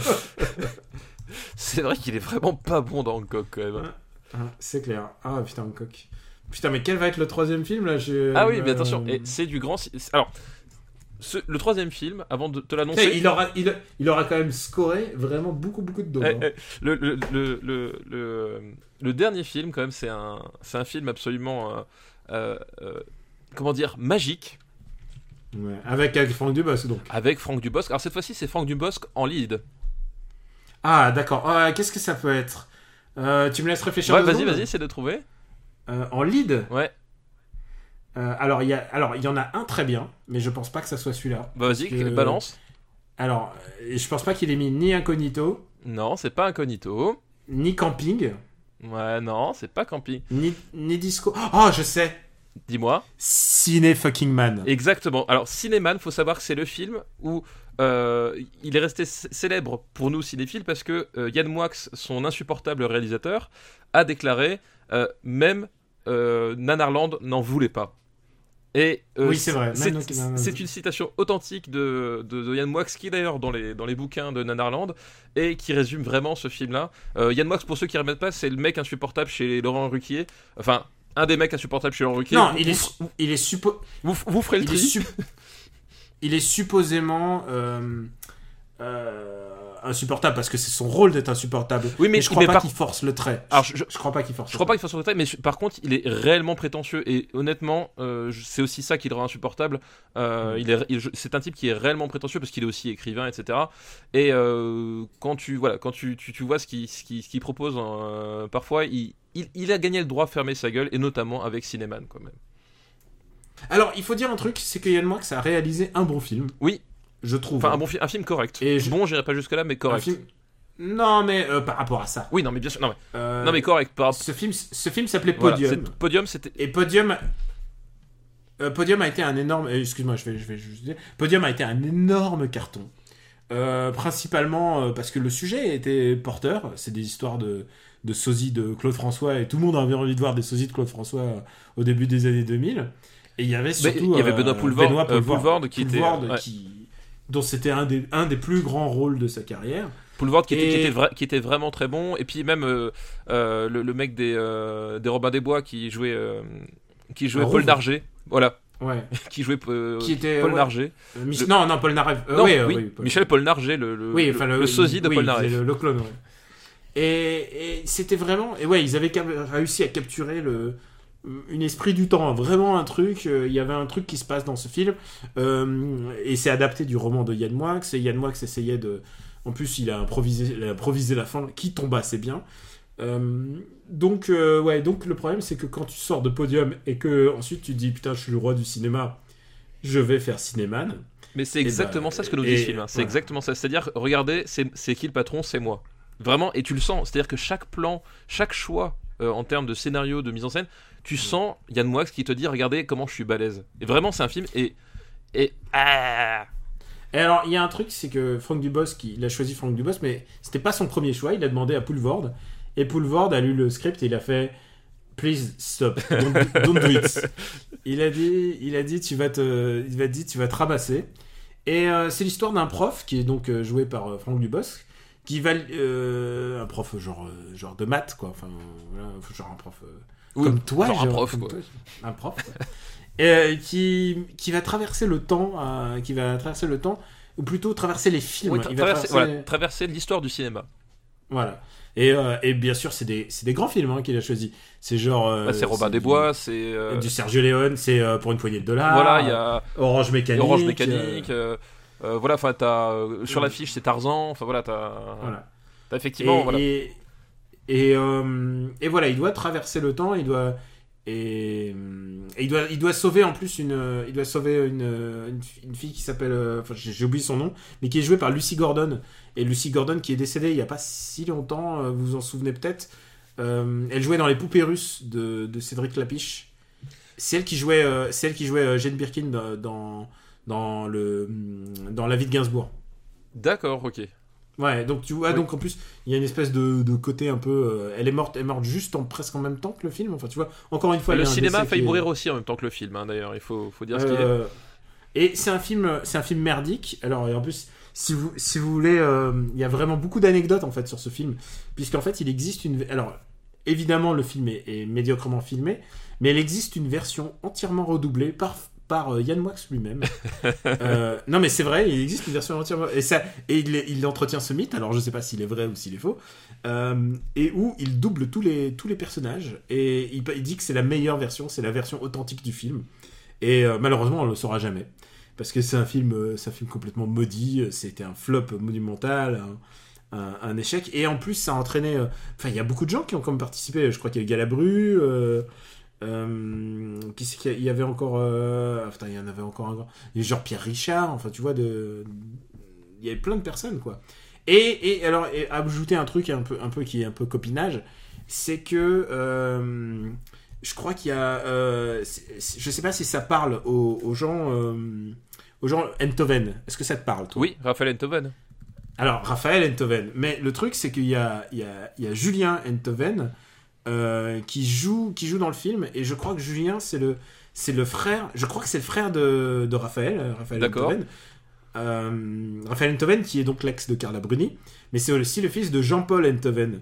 Et Jean-Paul Enthoven, vous on le connaissez peut-être, puisque c'est celui qui a écrit le scénario du jour et la nuit de BHL. Ah, grand film que nous avons, euh, Et alors, dont nous avons parlé. où je, où je veux en venir, c'est que euh, Yann Moix a écrit une des meilleures critiques du jour et la nuit euh, pour défendre son. son C'était vraiment du, de la bonne camaraderie. Écoute, les gens disent ouh le vendu. Moi, je trouve ça quand même très classe de tout bouiller à tel point pour une telle daube. Euh, genre pour dire pour, parce que le jour et la nuit, on l'a mis. euh, je regarde, attends deux secondes, on l'a mis 107ème, 107ème sur 111 dans les années 90. Voilà, Donc, C'est euh, ça. c'est un, c'est un nanar turbo-cosmique. Pour ceux qui n'ont pas écouté l'épisode 10, donc c'est dans l'épisode 10, euh, c'est un nanar extraordinaire. Et en plus, le, le, le, le un, un, making-of, un, un, nanar qui a le melon aussi. C'est pareil, c'est les Ouais. mêmes catégories. hein. oui, qui avait envie de la révolutionner le cinéma, et le, le making-of euh, Autopsie pour un massacre, et à se pisser de rire. Vraiment, c'est un grand, grand film. Si vous le trouvez en DVD pour pas cher, franchement, regardez-vous le, le, le making-of, c'est absurde. Et pourquoi, si je parle de, de Enthoven, c'est pas, pas simplement parce que euh, Julien, et pas Raphaël, Julien, Ju- Julien Enthoven joue dedans, mais donc, euh, euh, mais donc euh, Bernard-Henri Lévy s'est senti obligé De, de défendre Cinéman. de défendre Yann Moix et Cinéman, dire que c'est un des plus grands, un des plus grands cinémas de, de l'histoire de tous les temps, un film qui fera date. Du coup, c'était genre le baiser de la mort. Encore, Encore une fois, ouais, non mais. tu- il mérite des claques, ces gens, c'est pas possible quoi. Il- Voilà, c'est- bizarre. donc, euh, donc voilà, c'est un, c'est un film catastrophique. C'est un film catastrophique Et- qui, pareil, n'est jamais drôle, euh, n'est jamais inspiré et laid comme, euh, comme un cul. euh, et encore, j'ai connu des culs beaucoup plus beaux que ça. Euh, Enfin, vraiment, c'est c'est- c'est une torture de chaque instant. Vraiment une torture. Une torture. Bon, bah où est-ce qu'on va le mettre? Euh, on va le mettre bas. On va le mettre bas, bas. Hmm, Moi, je pense que je préfère regarder je Samurai. pense que je préfère regarder Samouraï aussi, largement.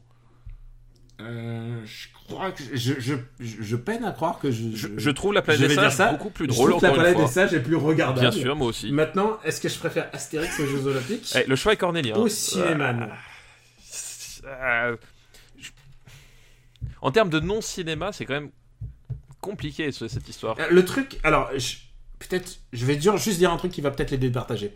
Je trouve que du non-cinéma dans Astérix aux Jeux Olympiques, il y en a 10 minutes à la fin. C'est vraiment les 10 minutes où il y a vraiment plus aucune envie de cinéma.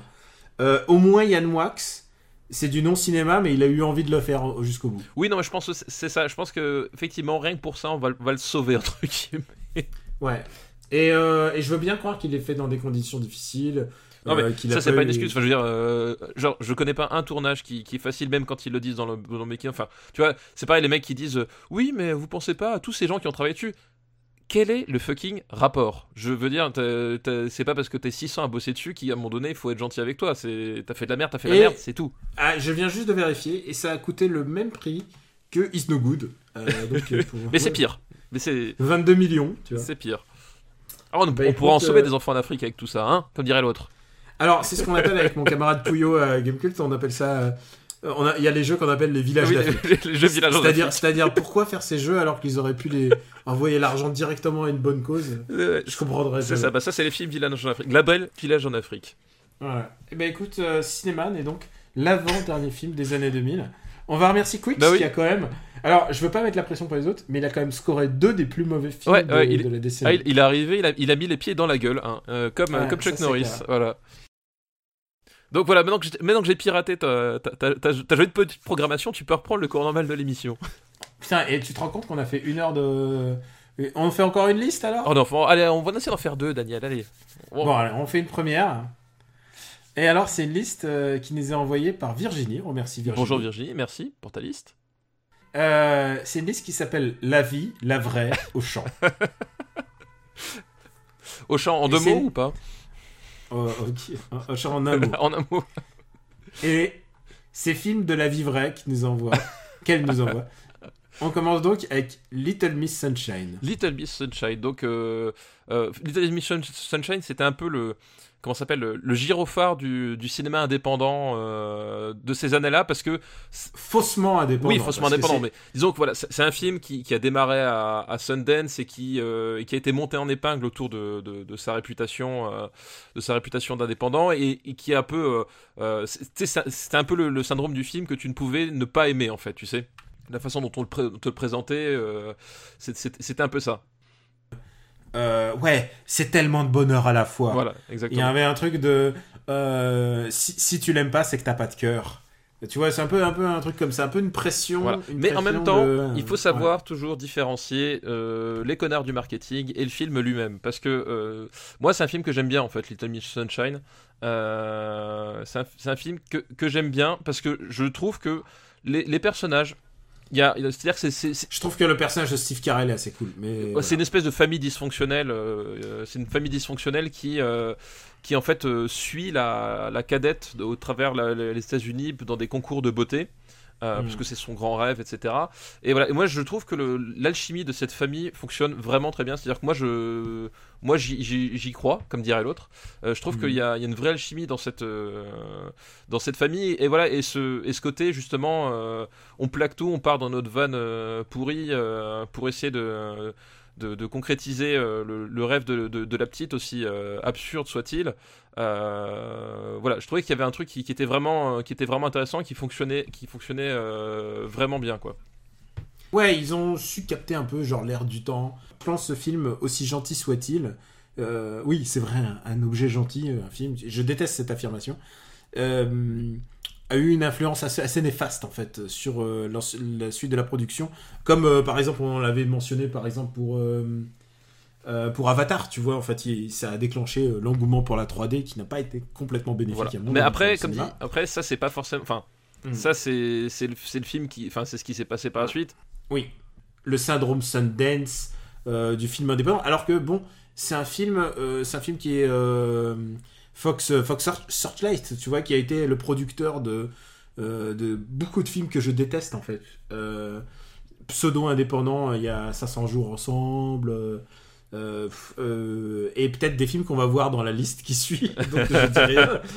Dis rien, mais tu vois, tous ces films un peu de bonheur. euh, de, bonheur indie euh, qui, qui, qui, qui me plaisent pas, quoi, pas, pas forcément.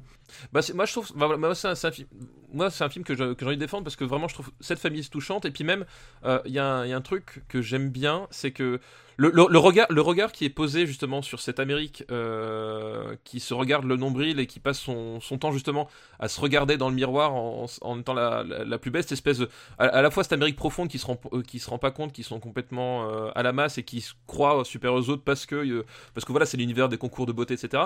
Je trouve que le regard qui est posé dessus est, est, est assez euh, assez efficace parce que euh, tu sens la critique mais t'as jamais euh, le côté t'as jamais le côté on va condamner ces gens finalement. C'est à dire que c'est plus montrer que le système est absurde et que s'enfermer dans, les, critères finalement ça va rien apporter au bonheur. C'est pas parce que tu vas gagner ton concours que tu vas te sentir mieux dans ta peau. Enfin l'idée c'est vraiment ça. Et je trouve que c'est fait vraiment sans méchanceté que finalement ce qui est important c'est pas que ils aient euh, déjoué le truc parce que finalement elle arrive au concours de beauté elle fait son truc elle perd euh, on Mm. s'en fout, c'est que, au bout d'un moment, ces gens se soient trouvés, se soient retrouvés ensemble, en fait. Ouais, c'est qu'ils ont un moment d'élévation et c'est un peu un truc qu'on va retrouver dans les films à pato aussi. C'est où les gens sont pas complètement condamnés pour leur statut. Voilà, exactement. ont un moyen de s'échapper de leur voilà, c'est-à-dire qu'au au début, ils sont, ils sont esclaves, finalement, Mm. de, de, d'un certain diktat de, de, de la société qu'on leur, qu'on leur renvoie. Et euh, c'est finalement en se confrontant, euh, en confrontant eux-mêmes par rapport à, à ce rêve euh, américain, que finalement ils se rendent compte que c'est pas ça qui compte. Voilà, et, et, je trouve que c'est fait, c'est fait de, de façon délicate entre guillemets c'est à dire que il y a pas de c'est pas c'est pas euh, voilà c'est pas euh, les pieds dans le plat c'est voilà on reste concentré sur sur l'évolution de ces personnages là et euh, on nous dit pas ils vont changer la, société quoi que ce soit. Ils nous disent finalement ils se sont rendus compte que ils sont heureux ensemble sans tout ce qu'on leur impose et euh, je trouve que ça fonctionne vraiment euh, vraiment bien c'est un film que honnêtement tu vraiment tu c'est c'est pas un, un film que je mettrais dans ma dans ma DVD tech euh, ever euh, sur une île déserte mais c'est un film que je trouve vraiment plaisant à regarder Et c'est ça qu'on appelle gravé dans le marbre. C'est c'est les DVD deck ever euh, qu'on emporterait sur une île déserte. Enfin. Euh, et il y a un autre truc, euh, je, je viens juste de vérifier. Euh, s'il a été César du meilleur film étranger. meilleur film Euh, étranger donc- pourquoi il est produit euh, Ah bah César, César du ah meilleur oui film César en oui non putain ah ouais, excuse-moi Donc, euh, et alors, je vais juste dire les, les, les, les gens qui l'ont loupé. Il y a eu The Queen de Stephen Frears, Babel de Inaritu. ah ouais alors Babel j'ai un problème avec ce film hein. Je sais pas si beaucoup de gens nous ont proposé Babel. Babel, je pense qu'on va je vais le défoncer. ah pas le défoncer mais j'ai Ah, des non, problèmes non, avec ce film je déteste Babel. Euh, Volver. ouais Donc, ah, ça c'est quand Ouais, même ça, autre chose. chose. Et le secret de Brokeback Mountain. Ah oui, bon, qui recalé de tous les prix. Ouais, ouais, euh, ah oui, ça, ça c'est ça c'est ce qu'on appelle passer à côté du louper, le- louper le coche quoi Oui, c'est- eh, non mais Oui. euh, c'est un, c'est un film qui a beaucoup, beaucoup, beaucoup manqué de, de coche. ah hein, oui de- oui oui oui, oui ouais, ouais. alors que bon on va spoiler mais moi j'aime beaucoup ce film Euh, ah ouais? Ah ouais Brokeback Mountain ouais. Ah bah oui. Euh, bah oui, tu, tu- c'est pour ça que t'es parti vivre à la montagne. Bah, et c'est pour ça que je t'invite régulièrement wink wink Putain, je sais tout sur toi. euh, ouais, où est-ce qu'on va le mettre? Ah, j'ai oublié de dire un truc, c'est aussi l'Oscar du meilleur, euh, meilleur second rôle au grand acteur Alan Arkin. Euh, J'adore Alan Arkin, c'est vraiment un super. euh, qui joue le Euh, si tu, euh, les, gens, les gens le reconnaissent souvent parce qu'il est dans Argo. C'était un des deux mecs dans Argo. oui c'est ça il joue il joue le, voilà. le, le grand-père voilà Le producteur, le producteur, ouais. oui non mais dans, dans Ah, dans- là, il joue le grand-père. Le patriarche c'est Il ça pouvait- ouais ça Il pouvait pas jouer, il peut non pas oui jouer autre chose. non mais je cherchais parce que euh, je, je remettais, je Ouais. remettais pas les personnages mais oui oui tout à fait Où est-ce qu'on le met? Euh, où est-ce qu'on le met? Euh, Moi, je le mettrais juste en dessous du fabuleux destin d'Amélie Poulain. J'allais dire que c'est un peu le même genre. C'est un de- peu, bah, c'est un feel-good de movie, euh, Voilà. mais malgré tous les tous les problèmes que j'ai avec le fabuleux destin Poulain, je trouve que le fa- fabuleux destin Poulain est plus fort. Et j'ai aussi vérifié pour euh, les Oscars. Et Little Miss Sunshine ne l'a pas eu. Et alors, il ne l'a pas eu face à The Queen, encore une fois. T'as pas de bol, Ouais, tu vois. C'était pas ton année. Face à Babel, euh, encore une fois. Mais c'est Babel qui l'avait eu, non? Non, non, non? non. Ah ouais, je croyais. C'était pas Letters, euh, Iwo Letters from Iwo Jima non plus. Ouais. C'était les- The Departed. Ah oui, tout à fait. Les Exact. Ah, c'était cette année-là. Oui, exact. C'était de... C'était la fameuse année du finalement on va te le donner Ouais. Scorsese. Mais moi, c'est un film que je défendrais corps et âme, The Departed. Je l'annonce. Eh ouais. Dans ta gueule. Non, tu défends France Dubosc, tu n'as pas le droit de citer dans ce débat. J'ai pas défendu Franck Dubosc aujourd'hui. On a bien compris, oui, c'est ça, aujourd'hui. Nous avons bien compris votre petite manœuvre, monsieur Eh, André. attends, je rappelle quand même qu'il y a Franck Dubosc est dans le dernier film et dans l'avant-dernier film et dans l'avant-avant-dernier film. Genre, quand même, c'est pas, j'ai pas défendu non plus. Mais on m'a pas donné le meilleur. On m'a pas donné le meilleur, je tiens, je tiens à le dire. Euh, donc voilà, Little Miss Sunshine. Allez, deuxième film de la liste de Virginie. Euh, c'est Juno Ah, oui, de, du réalisateur, donc. Euh, de Reitman. de- voilà, de. euh, fils, pas Reitman, le fils. pas Reitman papa, Oui. Reitman le, Le fils, pas Yvan Reitman, évidemment, Jason. euh, Mm. Reitman, donc, qui, qui nous avait fait In the Air, qu'on avait Ah bien détesté voilà. quand même. Alors Invier, oui, il est, euh, il est juste au-dessus de Die Another Day. Je sais pas comment, on... je sais pas comment Die Another Day est passé dessous, hein, parce que c'est pas possible. Ah, si, quand même. mais- Mais bon, ça a été, gra- ça a été gravé dans le marbre. C'était gravé dans le marbre, on ne peut plus revenir en arrière. Donc Juno, c'est bah, c'est euh, un film euh, euh, qui nous raconte l'histoire d'une euh, adolescente euh, qui ben, est enceinte, voilà, tout simplement, et bah, de tous les affres, de tous les, affres autour de ça. Donc avec il y a Ellen Page donc qui joue la, fameuse adolescente, il y a Michael Serra qui fait le petit ami de la jeune femme. Et euh, surtout, surtout, il y a euh, l'immense, euh, le, le génial, le charismatique, le tout ce que tu veux, euh, J.K. Simons, qui fait le, le père de Ah, il Page, est tellement bien. et ouais. qui est J.K. Simons, qui, qui, est, qui est génial. Je, je, même dans les, dans les trucs que j'ai pas aimé, je- il est, il est Comme, génial. euh, comme euh, Arkin dont on parlait juste avant, c'est vraiment un grand, grand, grand. C'est vraiment un grand grand acteur qui, qui, a, qui, qui a une reconnaissance tardive du grand public, euh, méritée, mais je veux dire, voilà, c'est- euh, moi, la, la rencontre avec J.K. Simons, c'était le Vernon Schillinger dans la série Oz, le leader de la confrérie nazie, où il est euh, hallucinant, quoi. Et, euh, et encore une fois, il y a une espèce de. euh, bah, je crois que c'est un Fox Searchlight, non? Oh oui, sans doute, oui. Je me demande si c'est pas un Fox Searchlight, donc encore une fois. c'est un- possible effectivement que le, le, Oui, c'est un, un Fox le Searchlight. label indépendant de, de Fox, quoi, entre guillemets. Voilà, enfin, entre Oui, guillemets non, mais- indépendant, euh, c'est un film avec Jason Batman et, et Jennifer Gardner. oui, c'est ça, oui, oui, c'est. Et la- sa particularité, c'est que euh, il est scénarisé par Diablo Cody. Et je sais pas si tu connais Diablo Cody, mais euh, c'est quand même une scénariste à, su- à succès en fait, qui a, qui a bon, elle a, elle a, elle a vraiment débuté avec Juno, mais euh, elle a été scénariste sur euh, euh, pas mal de trucs, ouais, Jennifer's Body. Elle avait, fait- elle, de- elle avait fait aussi ouais. l'autre film de, de Jason Reitman, non, euh, avec euh, Charlize Theron, là. Comment ça s'appelle J'adore comment tu dis Charlize Theron, vraiment, ça- Oui, Je sens le mépris. non, ah non, pas, pas du tout. J'aime beaucoup Charlize Theron pour le coup. Mais c'est juste, j'ai pris l'habitude de, de dire Theron, je sais pas pourquoi. Euh, D'accord. euh, mais non, c'était quoi? C'était euh, truc où les. euh, Young Adult, non, je sais plus, un truc comme ça? Oui, oui, oui, c'est ça, c'est ça. ouais. Ça. Mm. Et euh, c'est une nana qui, mm, qui a le sens du dialogue et le sens de, de la proximité avec son sujet, en fait, parce qu'elle elle prend sur sa vie, sur son expérience, pour écrire, euh, pour écrire des scénarios. Et je pense qu'elle n'a pas eu la carrière qu'elle mérite, parce qu'elle a été, elle a été très vite euh, rattrapée par le système, en fait. Euh, Jennifer's Body, euh, dont- qu'elle a écrit, en fait... Avec Megan Fox. Bah voilà, justement, ça aurait pas dû être un film sur Megan Fox, en fait, c'est- c'est beaucoup plus un film sur Oui, Amanda Seyfried, en Voilà. fait, si tu regardes. Ouais.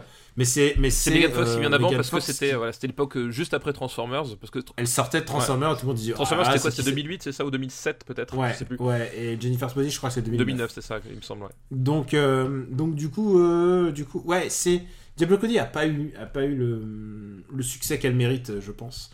Elle avait vraiment senti un truc. J'ai un gros problème quand même avec Juno. Je sais pas toi, mais euh, En fait, et moi, je, je suis pas papa comme toi, donc j'ai pas le point de vue papa. Mais j'ai un pro- gros problème avec Ellen Page dans ce film. Euh, pour une simple raison, c'est que, bon, elle est, elle, elle, elle, elle est enceinte, elle pense avorter pendant deux minutes, et finalement elle décide de le garder, et euh, de trouver un couple à qui elle va donner cet enfant, en fait, c'est ça le... voilà, et du coup, c'est- Bateman et euh, Jennifer Garner. Et le gros problème, ben, c'est que je la trouve séductrice en fait. Dans le sens séductrice, c'est que euh, elle dit exactement les trucs cool que les gens veulent entendre en fait. Oui, non, en fait, c'est vrai qu'il y a le, problème de Juno. En fait, enfin, c'est pas- c'est un film que, contrairement à In the Air, euh, j'aime bien. C'est-à-dire que je, Ah non, non, moi je sais pas, non. moi, moi, j'aime bien Juno parce que je trouve les, les personnages ne sont pas insupportables. Euh, le, le personnage de J.K. Simons, je trouve génial, justement en, en, en père, euh, en père américain moyen, qui a pas du tout la réaction euh, que t'attends de l'américain moyen, euh, que je trouve vraiment formidable dans le traitement de sa fille, etc. Enfin, il y a vraiment, un, je trouve le personnage super attachant, euh, super bien vu. Euh, mais le problème, c'est qu'effectivement, c'est un film qui, qui, qui peut-être force trop son, son côté cool. Effectivement, Juno, Il est trop basé sur la coolitude et elle, elle est Ju- tellement cool. elle, elle est, Elle elle- essaye, elle en fait des Voilà. kilotonnes. Elle- elle- en fait, Juno est, est trop cool pour être vrai, en fait. Euh, Mm. Alors, il y a des moments tu, tu, tu, tu kiffes quand même parce qu'il y, a des- il y, a, y a des références qui sont bien senties, des trucs, euh, euh, des trucs. Mais Oui, elle aime les films, mais elle aime, elle aime le bon rock. Voilà, tu vois, exactement. elle, aime, elle aime pas le, le rock que les gamines de son âge aimeraient. alors après, mais que elle, les- aime, elle, aime, elle aime le rock de, Après- qui fait bien à dire, tu vois. après, après, c'est toujours pareil. Tu, c'est toujours pareil. C'est-à-dire que t'as une vision, euh, t'as une vision médiane de ce que devrait être une adolescente de ces années-là, euh, mais euh, ça n'empêche pas d'avoir des adolescents qui sont toujours à la marge et qui, voilà, c'est toujours pareil. C'est toujours pas le, problème du cinéma. Tu dis, tu peux toujours te dire, ouais, pourquoi est-ce qu'on fait le film sur John McClane alors qu'on fait pas le fait pas sur un otage? Tu vois, c'est un peu ça aussi le truc. Quelque part, en fait, c'est qu'on reproche à ce film-là de nous parler d'un personnage exceptionnel alors qu'on attendrait qu'il ne le soit pas. Et, c'est pas- c'est pas, ça, c'est pas ça le souci, c'est que tu vois, ça fait un peu procès d'intention, honnêtement, je trouve, à, je, l'ai déjà dit, dans, je l'ai déjà dit dans Super Ciné Battle, et, euh, et je, vais, je, vais, je vais le redire une fois, c'est que je déteste euh, les enfants qui parlent avec des bons mots d'adultes, et j'aime tout aussi peu Eh, les tu parles pas mal de ma qui- fille, ok? Non, t'es con. Mais euh, je non, mais au cinéma quoi. Et je déteste tout autant les, les ados qui parlent avec des bons mots d'adultes bien sentis. Et elle, elle en fait trop. Et je la trouve quand elle parle à, Jason Bateman, il y a des scènes où elle l'allume littéralement. Et euh, je trouve, je trouve ça, je trouve ce film, euh, s'il joue là-dessus, je trouve ça assez débectant en fait. Ouais, alors moi j'ai jamais, jamais eu l'impression qu'elle euh, Ah, l'allumait euh, spécialement. Ce film, Non, parce si que- je le regarde, je le dé- à chaque visionnage, je le détesterai encore. Non, parce que moi, et comme dit justement, parce que le, le personnage central, c'est le personnage, enfin central en tout cas, qui, qui moi fait que ça fonctionne, c'est justement le personnage de, de J.K. Simons. Euh, en tout cas, moi, quand tu vois ce personnage-là, Oui, c'est celui où t'as lequel t'as le plus Oui, relationnel mais, mais surtout, papa. mais- oui, non, non, je- pas forcément, parce que quand je l'ai vu, j'étais pas papa, mais euh, enfin si, en fait, si 2009, je- je- Si. j'étais déjà, mais je me, mais surtout, je me projetais pas comme ça, mais surtout, Mm. c'est que avec, avec un père comme ça, moi, je trouve pas ça complètement absurde d'avoir une fille comme ça, en fait. Tu vois Ouais. C'est-à-dire que alors, elle, elle, elle serait née dans une, dans une, dans- une famille de, de, de, de, débiles profonds, euh, électeurs de Trump, tout ce que tu veux, machin. Euh, vraiment super basique, euh, super con. Euh, là, je trouve qu'il y, y a un vrai décalage. Enfin, tu sens, en fait, tu sens l'éducation qu'elle a reçue euh, à travers le personnage de, ce- de ce père-là, en fait. Et moi, ça m'a pas choqué du tout que ce. Alors, c'est c'est peut-être trop écrit, effectivement, mais je trouve pas que ça empêche. Ça, ça- je trouve pas que ça rende le film insupportable pour autant. Moi, la gamine là qui, qui passe en revue les vinyles de l'autre, elle fait Ah, les. Il y a Iggy Pop, Patti Smith, tu vois, genre. euh, Ouais, mais après, c'est pareil, des, des gamines comme ça, ça, ça, ça, existe. Hein. Je veux dire. Ça existe, mais ce que je veux dire, c'est qu'elle elle, elle allume le mec et c'est comme, euh, c'est comme quand je vois Les Misérables avec euh, Virginie Ledoyen et Depardieu. Je vois Depardieu, je vois que le regard de- Ouais, alors moi, j'ai. Moi, j'ai... euh, entre les deux. Alors, tu vois. moi, je- moi, je- moi, justement, ce, moi, j'ai pas l'impression qu'elle a allumé. Je- Effectivement, tu, tu, le personnage de Batman est clairement euh, attiré par le personnage d'Ellen Page, Ouais. mais euh, c'est pareil, je, je, je vois pas du tout le personnage d'Ellen Page comme manipulateur à ce niveau-là ou calculateur. Euh, c'est, c'est, c'est une ingénue, tu vois. Mais et justement, et le personnage de Batman, et le personnage de Batman, on lui renvoie. Si je le vois et que ça me dérange, c'est que je peux pas, je peux, c'est, c'est que ça a été fait hein, pour moi. C'est, je peux pas m'en, m'en Tu vois, empêcher de le penser. surtout que le personnage de Batman, on lui renvoie, enfin, euh, ce comportement-là aussi, c'est ce qui va finir par lui poser problème euh, dans, la, dans la suite du film. Donc, Mm. je vois, je vois, je vois, je, je vois pas où était le, pro- enfin, je vois pas où est le, le problème entre guillemets quoi. Ce, fi- ce film me débecte, mais voilà, je, je, je le déteste. Bah pas moi du tout. Dis-moi toi et dis, dis-moi, dis, Pouf, pouf, pouf. euh, où est-ce qu'on le met euh dis-moi ta fourchette basse et moi je te dis ma fourchette haute. Ma fourchette basse. Attends, attends, je vais me lancer parce que moi je veux, vra- moi je veux, je... entre Trouble Every Day et qui a tué Pamela Rose. Non, et si je m'écoutais, je le mettrais à côté d'Invière, tu vois. Ah là, non, non, non, vraiment- non, non, là, là c'est non, non, pas du tout. C'est vraiment, enfin, t'as pas les, les personnages connards, euh, fils de pute qui se plaignent alors que au bout d'un moment, s'il suffit de leur ouvrir les yeux, justement au contraire. Euh, c'est c'est pas du tout, euh, c'est Mhm. pas du tout ça. Moi, je le mettrais à, je le mettrais sous Sin City personnellement. Euh, non, je, pr- je préfère le pacte des loups de très loin. Bah alors on le met juste le Euh. pacte des loups, mais je descendrai pas plus. Non, non, non, non. si, non, si, si, bah, eh, fais une concession. Allez, Daniel. Alors, je vais te donner une concession. Au-dessus du Seigneur des Anneaux, les deux tours. Mais, mais pas au-dessus de le Saveur de la Pastèque. Alors ok, ça marche. Parce que, parce que Saveur de Pastèque, c'est un film que j'ai vu moi, donc j'utilise ce... Oui, non, mais c'est- cet argument. euh, T'as toujours un bon argument, de toute façon. Mais regarde-le, hein, tu, tu, tu vas passer un bon moment. Hein. Oui, peut-être, oui. Surtout toi qui as eu très chaud ces derniers temps. Oui, c'est le moins qu'on puisse dire. Tu sais que, ça- tu sais que euh, le- le- quand, je- quand tu reviens le lendemain, ça sent Mhm. le brûler, mais genre à, à des centaines de mètres à la ronde, c'est impressionnant quoi. Troisième film de la liste de Virginie. Et, et je pense qu'il est, je pense qu'il est pire que les deux autres. C'est Garden State. Euh, attends, Garden State, c'est celui avec Nathalie Portman, c'est ça? Exactement. Oui. C'est celui avec Nathalie Avec Portman. le, le, le bus? Non, attends. Euh, Oui, avec le. Ils sont sur le, sur le toit du euh, bus, sur la c'est ça? Et réalisé par Zach Braff. Zach Braff, qui oui, voilà. Qui jouait, qui jouait une série que je connais pas, mais qui. Euh, qui est super c'est connue. Scrubs, c'est ça? Scrubs. Scrubs. ouais, c'est ça. Je, suis pas et très fort en consonne. Mais c'est un truc qui est dans les genre monde, mé- monde médical ou je Oui, c'est ça, c'est un, ouais, espèce de. C'est un, sitcom. c'est un sitcom sur, sur le monde médical. euh, J'ai jamais trop suivi. Enfin, j'ai jamais accroché en fait, donc euh, pas vraiment d'avis. Est-ce que tu veux te lancer ou Non, bon non, vas-y, vas-y, t'es bien parti. Alors écoute, c'est l'histoire d'un mec qui est euh, en pleine dépression, médicamenté. Il est dans une chambre blanche, il- tout est blanc chez lui. Et, et un jour, il se retrouve, genre, il, il apprend que, il apprend que sa mère vient de mourir. Et donc, il, il retourne dans le, dans le ville de son enfance, euh, qui est euh, à Bled Paumé, genre New Jer- New Jersey, évidemment, quand on parle de, de Bled Paumé. Et, euh, et, et, et voilà, et il rencontre, et il rencontre Nathalie Portman qui va lui redonner goût à la vie. Oui, voilà, tu as résumé le film. Voilà, c'est à, c'est à peu près ça. Euh, Est-ce que tu aimes ce film Non, avant, avant que, avant que je le non, défonce. Garden State, je j'ai pas d'affect particulier euh, avec Alors, je Garden le déteste, et pourtant il y a des bons, il y a des bons acteurs. Je crois qu'il y a, il y a Peter Sarsgaard, Sar- Sarsgaard. Euh, mais il y a Nathalie Portman et Zach Braff. Et Zach Braff ne sait pas jouer.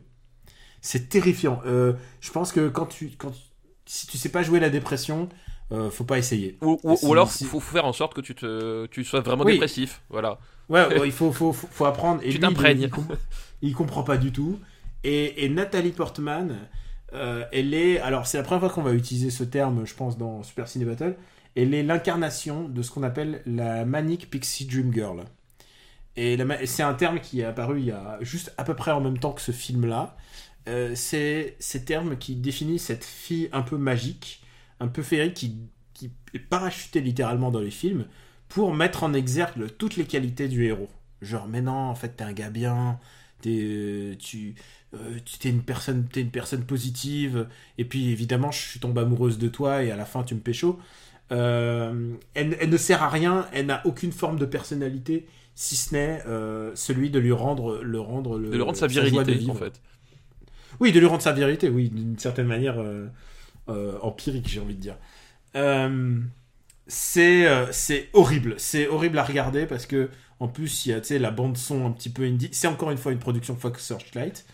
Euh, et, et Nathalie Portman, elle, elle est horrible dans ce film. Et j'ai déjà dit que j'aimais pas Nathalie Portman. Je pense que c'est le plus mauvais film de Nathalie Portman avec Star Wars épisode 2. hein.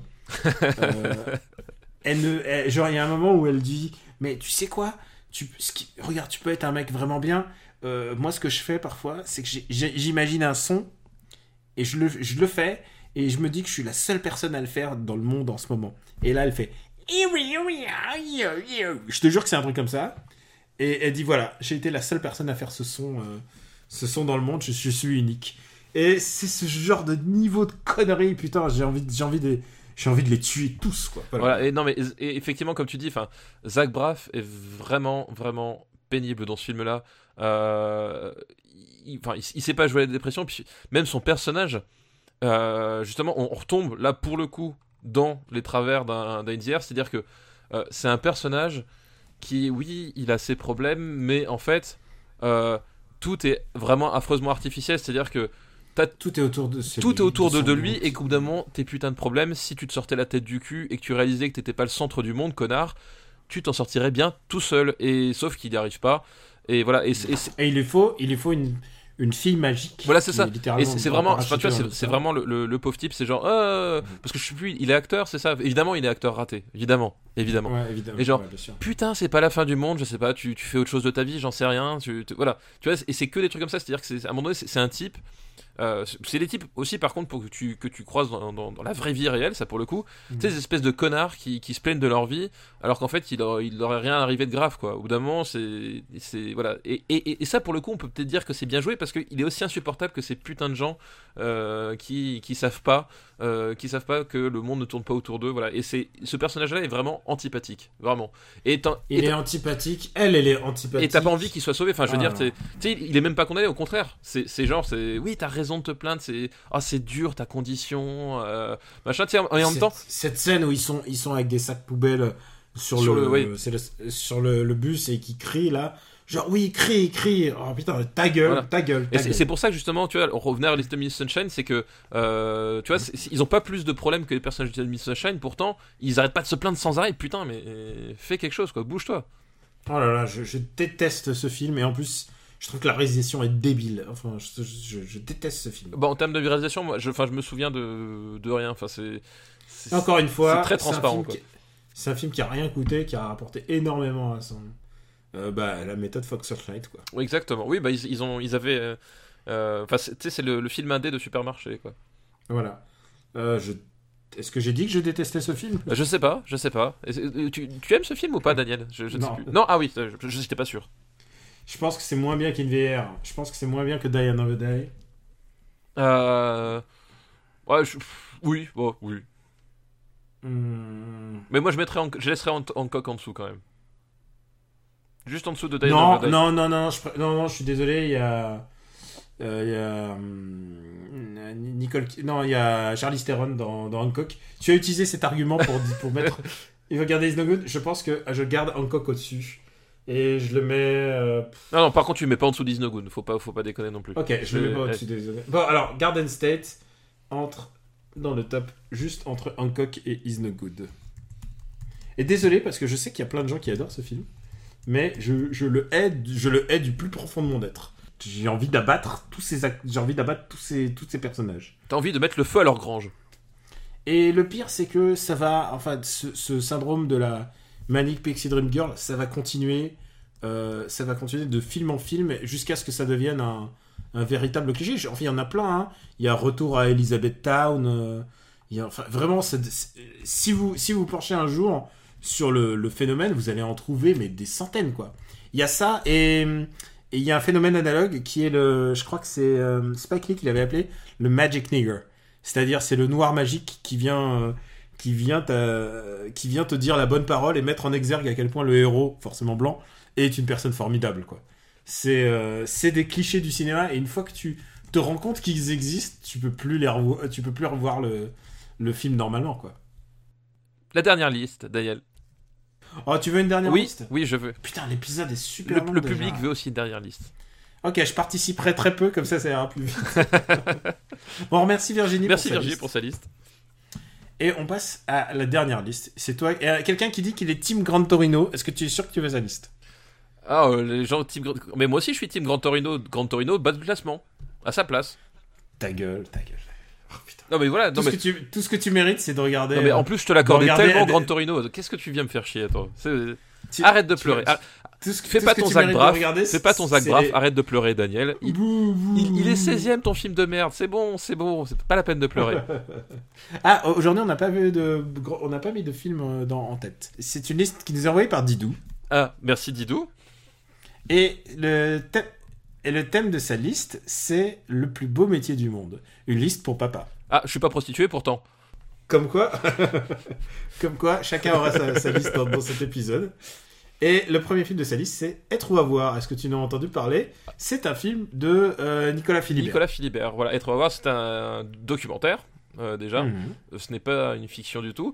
Et Mhm. donc c'est un documentaire qui suit pendant une année scolaire entière un- une classe unique. Donc pour ceux qui ne connaissent pas ce que c'est une classe unique, eh ben, c'est une classe où euh, tu as tous les élèves de, de l'école primaire, c'est-à-dire depuis la petite section maternelle jusqu'au CM2, euh, donc avec des amplitudes d'âge allant de 3 voire 2 ans jusqu'à jusqu'à 10. Et, euh, et voilà, donc du coup, ça raconte comment, comment cet instituteur euh, travaille avec ses élèves. Donc, forcément, qui dit classe unique dit euh, évidemment euh, petit village, donc petite communauté. Donc, il a un rôle qui est pas du tout celui que moi, par exemple, j'ai dans mes écoles. C'est-à-dire qu'il a. Non, il est vraiment le lien, le lien social. voilà, il est vraiment le lien social. Non, remarque, non, non, je suis désolé. Toi aussi, t'es un forme de lien social. Oui, c'est bah, juste que, ouais, c'est juste c'est que, c'est juste que là, c'est un microsystème. Non, c'est-à-dire que moi, dans, dans, ma condition actuelle, c'est-à-dire que je suis, je suis qu'une personne dans l'équipe, en fait, entre guillemets. Mm. C'est-à-dire que je suis un, un rouage de, de la machine, alors que lui, Mm. il est vraiment euh, le, ce qu'on appelait l'ins- l'instituteur à, à l'époque. Enfin, vraiment, c'est euh, l'instituteur à l'ancienne, c'est-à-dire le- un notable important dans la vie de la communauté. Et euh, voilà, et donc euh, on s'est beaucoup moqué de, de Gérard Klein dans, dans l'Instit, etc. Mais pour le coup, c'était c'était une réalité, et c'est encore une réalité d'ailleurs dans, dans, dans certains, certains villages, etc. Enfin voilà, il y a des, il y a des communes où, euh, où c'est encore le cas, voilà, où l'instituteur a vraiment un, un rôle central dans l'organisation de la communauté. Donc voilà, c'est c'est ça qu'on nous présente. Donc évidemment, faut pas le voir comme un, comme un témoignage de, de ce qu'est le métier d'instituteur en sens général, c'est un cas particulier. Euh, c'est un cas particulier. Et c'est un cas particulier qui est intéressant parce que du coup c'est un- c'est quelqu'un qui euh, ben il se trimballe ses élèves pendant toute leur scolarité. Donc euh, enfin toute leur scolarité primaire. Donc il les connaît super bien il connaît super bien les familles euh, t'as t'as- t'as des liens qui, qui se créent en plus le, le type enfin il est c'est genre c'est un modèle c'est à dire il est super patient super pédagogue euh, Oui, il a, il a quand même un bon, bon casting. oui, oui, c'est, enfin, c'est, c'est vraiment le, le prof. euh, parce que des profs connards, t'en as. hein. Je veux dire, moi, j'en, côtoie tous les jours. J'ai, j'ai des collègues. Jamais je leur confierai mes gosses. Ouais. hein. J'espère qu'il t'écoute. Euh, J'espère qu'ils m'écoutent aussi. Mais je pense pas qu'ils se reconnaîtront parce que le principe de ces profs connards, c'est qu'ils n'ont pas conscience que ce sont des gros connards. Donc, euh, mais je te jure, moi, j'ai des collègues. euh, Enfin, bref.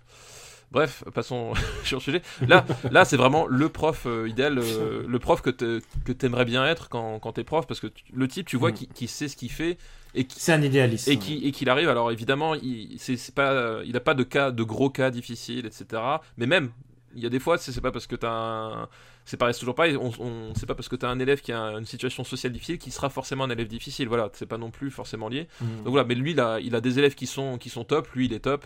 Et voilà donc tu c'est vraiment le la tranche de vie euh, un peu hors du temps en fait euh, de euh, du métier de prof idéal quoi. Est-ce que tu aimes ce film?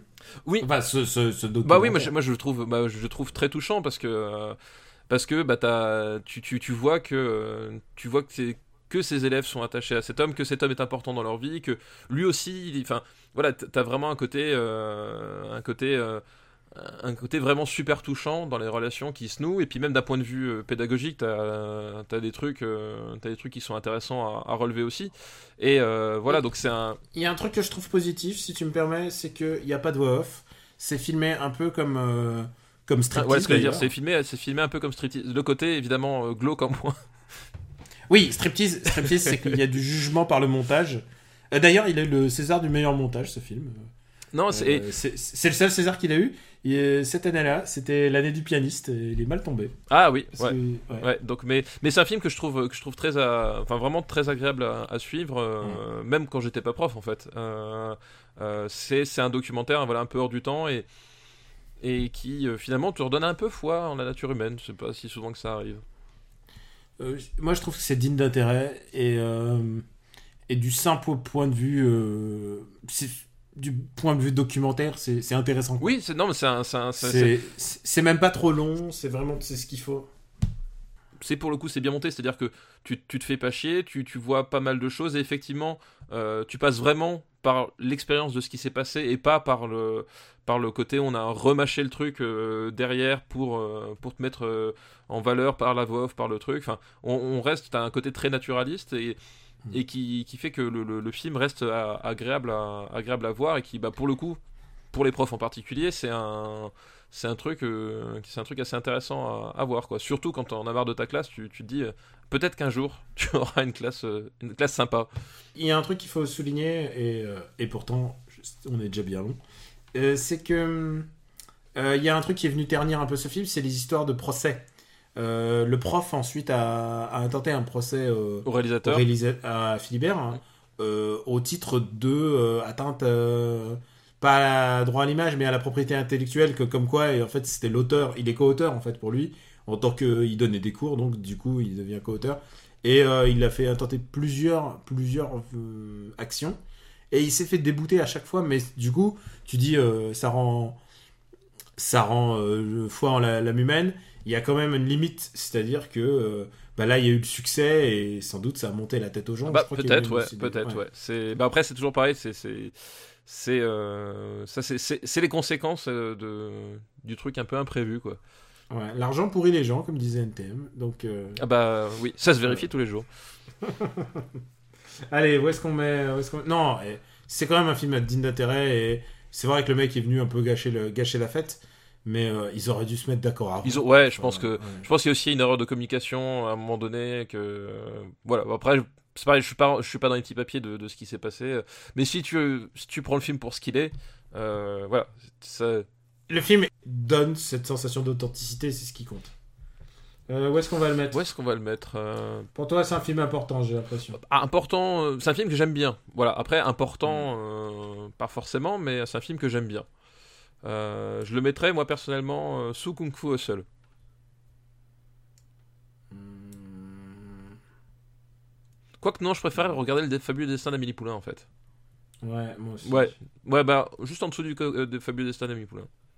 Euh, même Little Mi- au-dessus de Little Miss Sunshine. Ouais. Le premier documentaire de la liste. Oui, c'est vrai, c'est vrai. Bah, en même temps, les documentaires qui sortent au cinéma, t'en as pas non plus. euh, Cinéma, ouais. Énormément, Ouais, énormément. après, il y a les pingouins, et ça, c'est une autre forme de documentaire. Mais... Bah, c'est un documentaire, mais effectivement, c'est un autre style, quoi. Ouais. ouais. Euh, deuxième film de la liste de Didou, c'est Les choristes. Et j'ai envie, j'ai envie qu'à cette occasion, tu me chantes le générique, s'il te plaît. Euh, toi sur ton chemin. Je sais tout ce que je, vais pas le reste des paroles. Alors, le truc, c'est qu'il faut savoir, c'est que pendant des années après ce film, on en a soupé parce qu'il y avait des émissions spéciales sur les choristes. Ouais, exactement. Et genre, et, alors, on invitait des enfants pour chanter, et c'était horrible parce que parce que c'était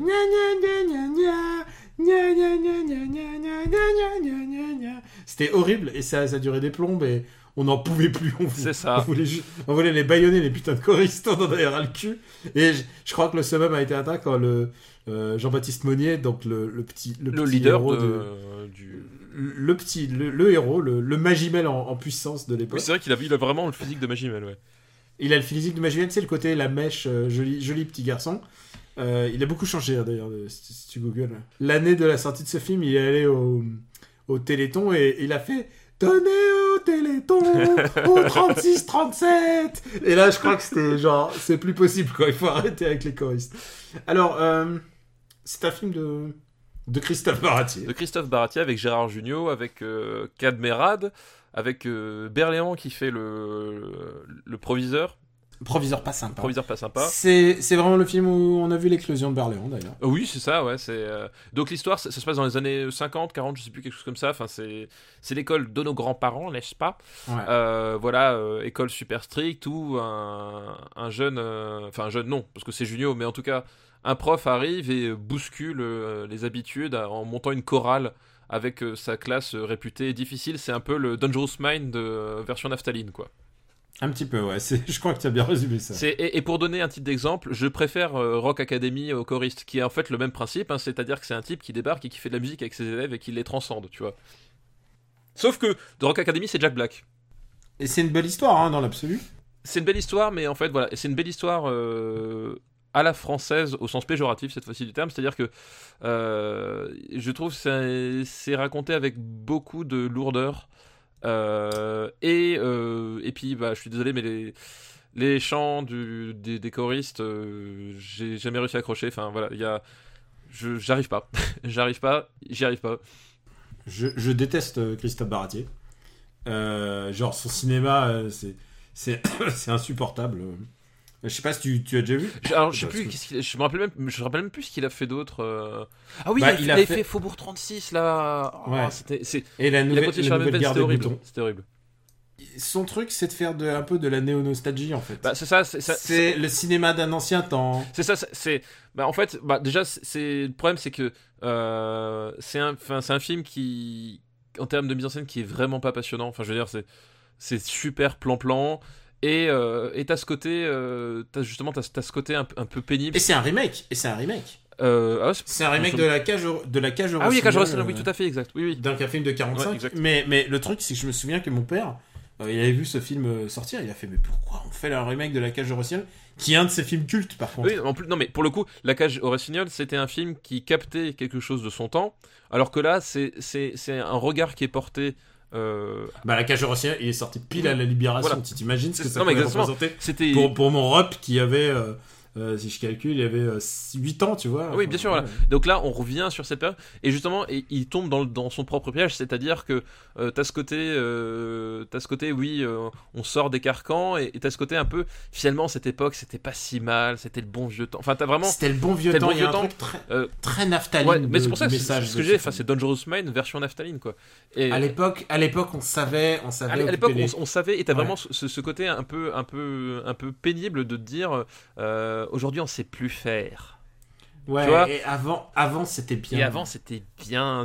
C'est, ça doit être le film préféré d'Alain Finkielkraut, hein, quelque part, j'imagine, parce que. Il y avait des pro- il y avait des profs méchants, il y avait des profs idiots comme euh, Cadmerade, mais mais il y avait aussi des Gérard Jugnot et et des enfants qui aiment chanter. Et c'est ça le plus important. Et euh, voilà, et du coup, voilà, il, il, il, il évite pas ce piège, il tombe dedans. Euh, il tombe dedans, puis du coup, bah, il a pas du tout effectivement la, la portée de, de la cage de Rossignol, où voilà, il, a- il arrive, il arrive pas restituer euh, autrement cette époque-là qu'à travers des espèces de souvenirs qui sont complètement biaisés, de nostalgiques, euh, qui, qui sont des, des contresens au, au mieux. Ouais, je, je, je- je n'aime pas les choristes. Voilà. Et, et les choristes qui en ce moment deviennent une comédie musicale d'ailleurs. Où il y avait Bernard Farcy dans les premières, et je sais pas, il est plus il- Bernard Farcy n'y est plus. Il a, il a Genre, tu sais. Genre, oh putain, qu'est-ce que je fous là Et je pense que ça aurait pu être un super proviseur, mais j'ai pas vu hein, la comédie musicale. Et, et le simple fait d'imaginer que pendant, pendant une heure, on- parce qu'il faut savoir, c'est qu'on a cette chanson là, gna, gna, gna, gna, gna, on l'a euh, tout bout de champ, puisqu'il y a les répétitions, il y a le machin, et c'est. Oui, oui, on, on- on c'est- te la martèle. On te la martèle, Ouais, on te la martèle c'est le- avec c'est la, le tube. la, la délicatesse et la subtilité euh, des pires blockbusters américains, quoi. Des, des- du baratier, ouais. Et euh, musique de, de Coulet, Bruno Coulet, comme. Genre, toujours, toujours là au rendez-vous, quoi. Euh, où est-ce qu'on va mettre les choristes? Euh... Où est-ce qu'on met les choristes? Je- Désolé pour le bruit, mais... Euh, Alors, je suis désolé, mais Pamela Rose, c'est mieux. Euh, c'est où Pamela Rose? Ah, moi je préfère euh, la chambre des euh, Harry Potter la chambre des secrets. hein. Ah, donc c'est vraiment de la dope. Ah oui, oui, toi. ouais. Hmm, je préfère Monster alors. Euh, où ça? Euh, je préfère Monster encore. euh... Oui, ok. Mais on, on laisse quand même même une dière en dessous alors du coup. Ouais. Hein. Je pense qu'une VR, on le déteste. Ouais, une dière, c'est- une dière, on aimerait bien voir son personnage pendu et accroché euh, au, au- au train d'un avion en train de décoller. D'accord. Et le dernier film de la liste de Didou, c'est Les Beaux Gosses. Euh, les beaux gosses, et bah figure-toi que je ne l'ai pas vu. C'est vrai? Ouais, je ne l'ai pas vu. Oh, tu me laisses la, la responsabilité? Euh, bah malheureusement oui. Putain, Riyad Satouf, euh, extra, extraordinaire film. J'adore ce film, plus que de raison. Euh, Plus que de raison, c'est, c'est-à-dire qu'il valait beaucoup trop que pour sa qualité réelle. Non, non, ça non. Écoute, euh, demande aux gens, demande aux gens euh, ce qu'ils en ont pensé. C'est un film d'une justesse Je extraordinaire. vais demander à Pouillot. Euh, je pense, demande à Pouillot, demande à tout, qui tu veux. Euh, bon, il a lancé un peu la carrière de Vincent Lacoste et, et euh, mais ce qui est intéressant, c'est que euh, il essaye de capter un peu l'air du temps, enfin ce moment un peu difficile du passage de l'adolescence euh, à l'âge adulte. Euh, Il y a des scènes un peu, un peu bizarres d'ailleurs. Je me reconnais pas du tout dans ces jeunes-là, mais je trouve qu'en tout cas, il a capté un truc. Euh, c'est des mecs tout cons, tout cons qu'au lycée et ils to- tombent amoureux d'une. C'est une comédie et, et on les suit pendant une année scolaire. Qui est étonnant, c'est que la plupart des acteurs, euh, je suis pas très fan, genre euh, les, acteurs confirmés, j'entends. Genre euh, Noémie Lovski, c'est pas trop ma cam. Et là, elle joue, euh, elle joue quelqu'un de vraiment de juste, c'est genre la mère un peu qui se mêle trop de la vie de son, fils, tu vois, qui, qui rentre dans sa piole quand il est en train de se branler, tu vois, ce genre, vraiment ce genre un peu de truc malsain. Il y a un rapport à la branlette très très très bizarre dans ce film. Euh, utilise des chaussettes pour se branler. Vraiment, il y a un truc très misérable de la sexualité adolescente. Et je trouve ce film extraordinairement juste et très très très touchant. Je pense que c'est, euh, avec OSS 117, une des meilleures comédies qui s'est faite dans la décennie euh, pour le cinéma français. Bah écoute, je peux rien dire, j'ai pas vu. Donc euh, voilà. Euh, Vraiment, euh, putain, Riyad Satouf, s'il n'adapte pas une BD en pré- euh, précisément, mais un peu son, Son univers, son, son univers et, et il le fait de manière très très habile et très très juste. Il y a une scène que j'adore dans ce film, euh, c'est que le père est complètement absent. Euh, tu sais qu'il y a un père, tu sais qu'il il y a une relation avec le père, mais il est constamment absent. Et euh, et il y a un truc qui est très bizarre dans le film, c'est que il y a des trucs noirs qui tombent sur le, linge qu'ils font, qui fait sécher dehors avec sa mère, enfin dans, leur immeuble, dans leur espèce de euh, d'appartement de banlieue. Et il comprend pas ce qui se passe. Et, c'est un truc récurrent dans le film, genre qu'est-ce qui se passe? Pourquoi il y a toujours ces taches sur, le, sur les draps blancs? Et il y a une scène où tu vois le père qui arrive.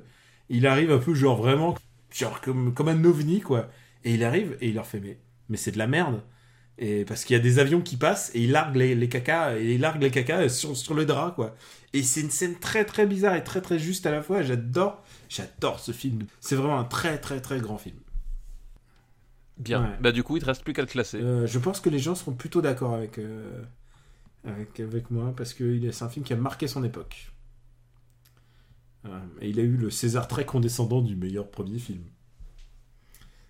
C'est débile qu'on donne des meilleurs premiers films ou, ou les espoirs du cinéma français. Franchement, Oui, genre, genre euh, mon premier film c'est Duel, les, les gars, ça se passe Ouais, c'est grotesque, c'est grotesque. Oui, et puis si tu réussis bien ton premier film, mais les autres films sont nuls, alors t'as manqué tout ton espoir d'avoir un, T'as raté ta vie, t'as raté ta vie, tu finiras dans un film de Zach Braff. Alors où est-ce qu'on va le mettre? Euh, Comme je dit, c'est. Alors je pense pas que ça soit aussi fort qu'OSS. Ah, c'est compliqué, hein. Mais. Je le vois entre Ratatouille et Monsters Inc. Je vais séparer Bah, ces deux films. euh, bah écoute, fais, fais. Les beaux gosses. Et vraiment, regarde-le, parce que si tu t'intéresses au. Et je pense que tu t'intéresses un peu au métier de, de prof, c'est vraiment un film génial. C'est vraiment. Tu vas passer un. Bon, les profs, Oui, c'est tous des cons. C'est pas ça. Et, et, et, et, et les Ah, ados, oui, so- soyons d'accord. c'est pire. Voilà, donc voilà. Les ados, c'est pire. C'est un film sur le fait que tout le monde est un peu con, en fait. Et. C'est ça. Bah, mais il c'est- trouve, le, il trouve le ton juste entre la réaliste, tendresse. quelque et- part. Entre la ten- Enfin, vraiment, il y a un- Il a capté un truc, euh, Riyad Satouf. Et d'ailleurs, il- après ça, il a, il a fait complètement autre chose, quoi. C'est qu'il pouvait pas faire plus. Ce film est pas. ce- Je pense que c'est le meilleur film possible par rapport à, à qui il était à l'époque. Voilà. Eh, Est-ce que je t'ai pas donné envie de le regarder quand même? Euh, mais en fait, c'est plein de monde qui m'en a déjà parlé, mais euh, je sais pas pourquoi, j'ai jamais, euh, jamais sauté le pas. Eh ben, je crois que c'était la dernière liste. T'es content? Oh putain, tu Ah, bah, je suis Mais très voilà, content. c'est c'est la dernière fois. On peut bien niqué. Une petite reco? Eh bah oui, euh, petit troco euh, jeu de plateau.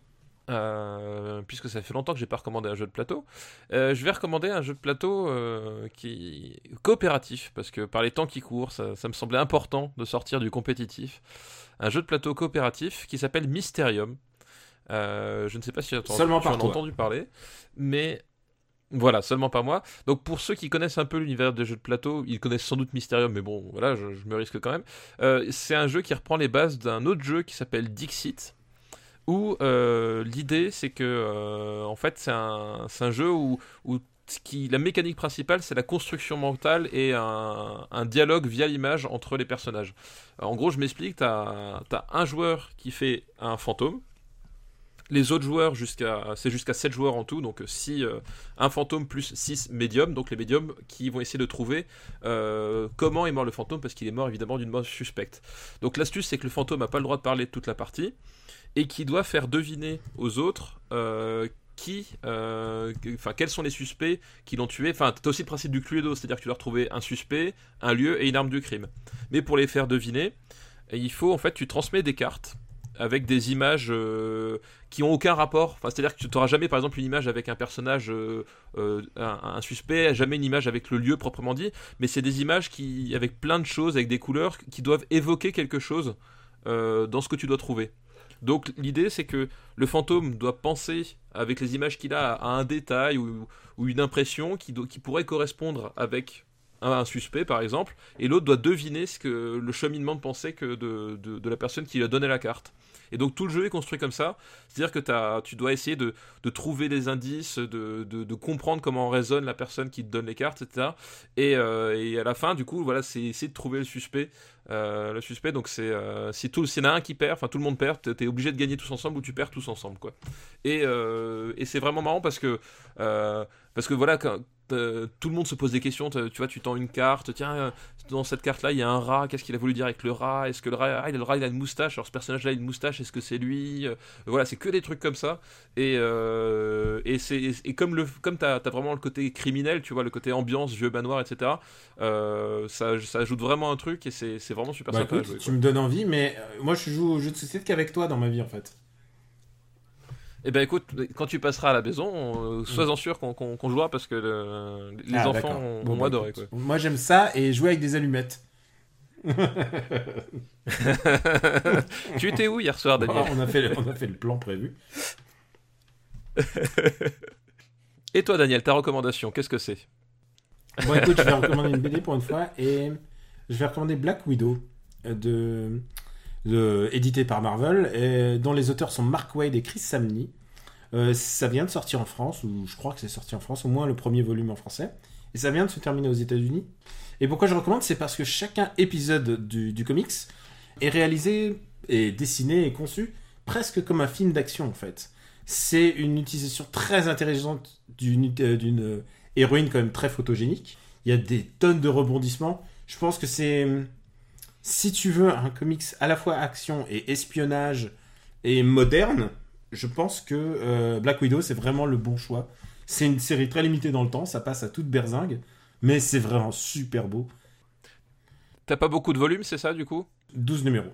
Ah, parfait. enfin, c'est mes, mes comic books préférés, ceux qui, qui s'étalent pas sur 40 volumes. Euh, sur... Après, c'est un personnage qui existe et qui a une histoire. oui, non, bien sûr. Non, mais mais c'est ce que je préfère, moi, mm. les arcs qui, qui, qui se bouclent. Maintenant, ils font, euh, les, aux États-Unis, ils essaient de toujours faire euh, un découpage en arc. Et c'est euh, et c'est tant mieux parce que à chaque fois, ça permet des nouveaux, nouveaux lecteurs de, de monter à bord. De rentrer dedans. En et eux, c'était la team qui s'occupait de Daredevil juste avant. Et j'adore le style de Chris Samney qui est à la fois. putain, c'est vraiment. C'est très cinématographique. Si tu aimes, si tu aimes les mangas un peu, un peu visuels comme. je sais pas, je pense à Baby Cart, tu vois, par exemple c'est un peu ce que, mhm. ce que ferait un américain avec, avec euh, un visuel euh, à la baby je vois. Et en même temps, ça reste en couleur, ça reste du comics, mais c'est très, très, très, très, très, très beau et très, très bien écrit. Vraiment, c'est, c'est le top du comics de super-héros en ce moment. Eh ben, écoute. C'est notre. C'est du monde. Entre ça et, et, les beaux gosses, tu t'en sors bien. ouais, c'est ça. J'ai des choses à faire. Eh bien, c'est la fin, mon pote. Qu'est-ce qu'on peut dire On peut dire qu'on vous remercie de votre fidélité. Euh, et, que Super Ciné Battle est toujours disponible sur le site supercinébattle.fr en même temps que la Master Tout à fait. Qui sera à jour, n'est-ce pas, Daniel Moi, j'essaie toujours mettre à jour dans la journée. et euh, on peut, si, si ça arrive pas, c'est que j'ai pas eu le temps. Euh, on peut aussi nous retrouver sur YouTube et, puis sur iTunes où vous pouvez nous mettre des étoiles. Et je le dis pas souvent alors.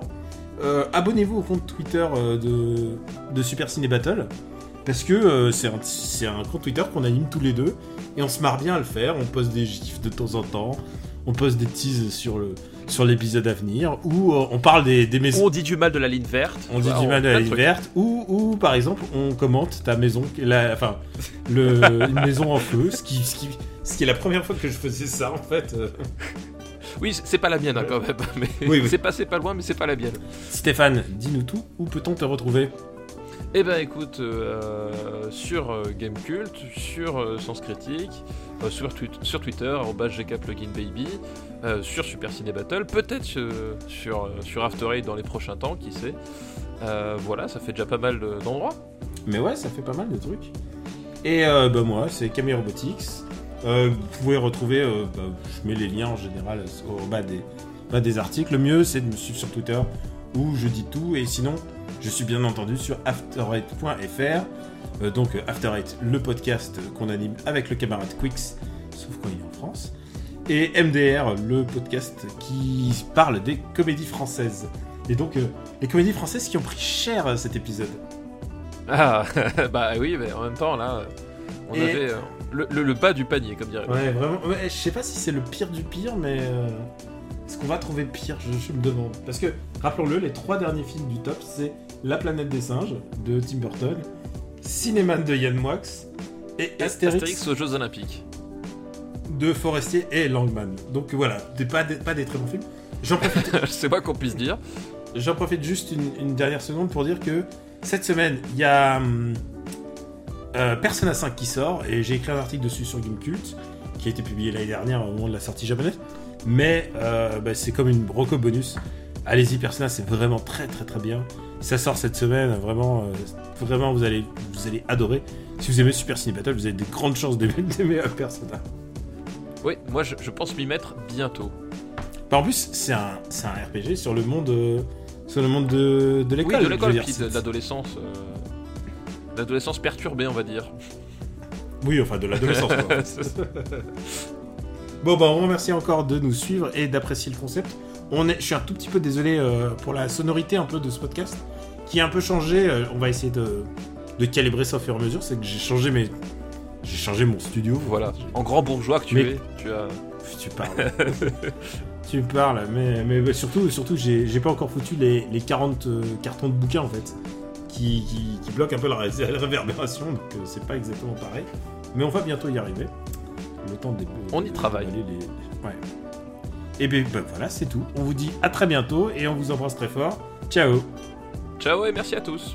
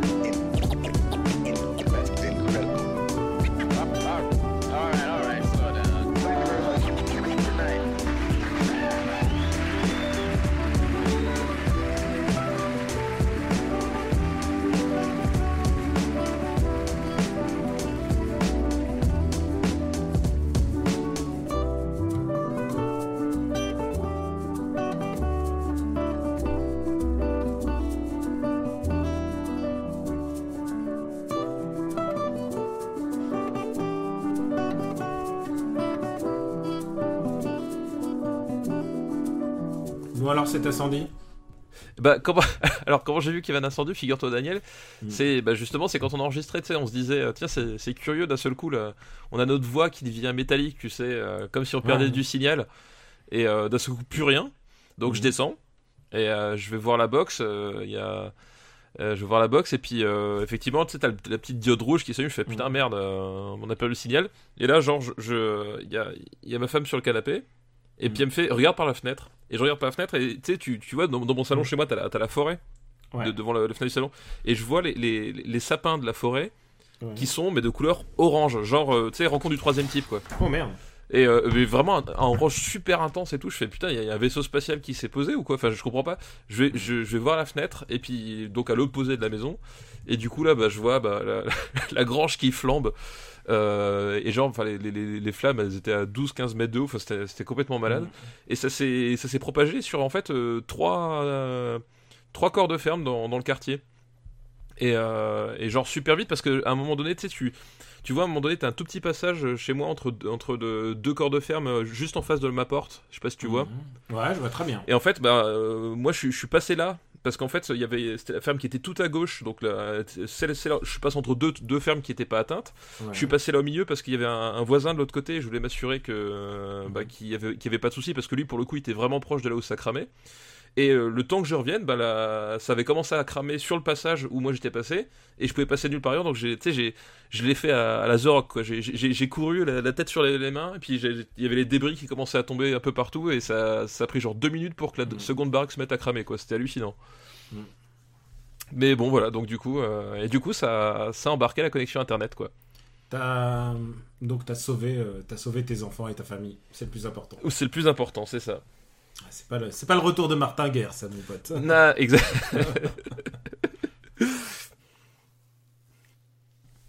Euh, bon bah on se lance alors après toutes ces belles histoires. Mais oui, on se lance. Ouais, on va pas se laisser faire à part. Bah, on va pas se laisser faire par un petit incendie de merde, attends. Tu penses que la 4G va se suffire? Bah oui. Si, les gens savaient qu'on enregistre sur, euh, sur ton téléphone portable, quoi. Mais non, mais c'est ça. C'est qu'en plus, enfin, les corps de ferme, on s'en fout. Enfin, ça, on s'en fout. C'est-à-dire qu'il y avait personne, c'était pas habité. Mais la, la principale victime de ce, de ce truc-là, c'est ma connexion internet, quoi. Le seul câble qui a cramé, c'est la connexion internet, quoi. Putain, c'est- alors, Vénère. Du coup, ouais, on enregistre en 3G, quoi. l'électricité, l'eau, euh, l'eau, tu t'en fous. bon, allez, on y, on y va.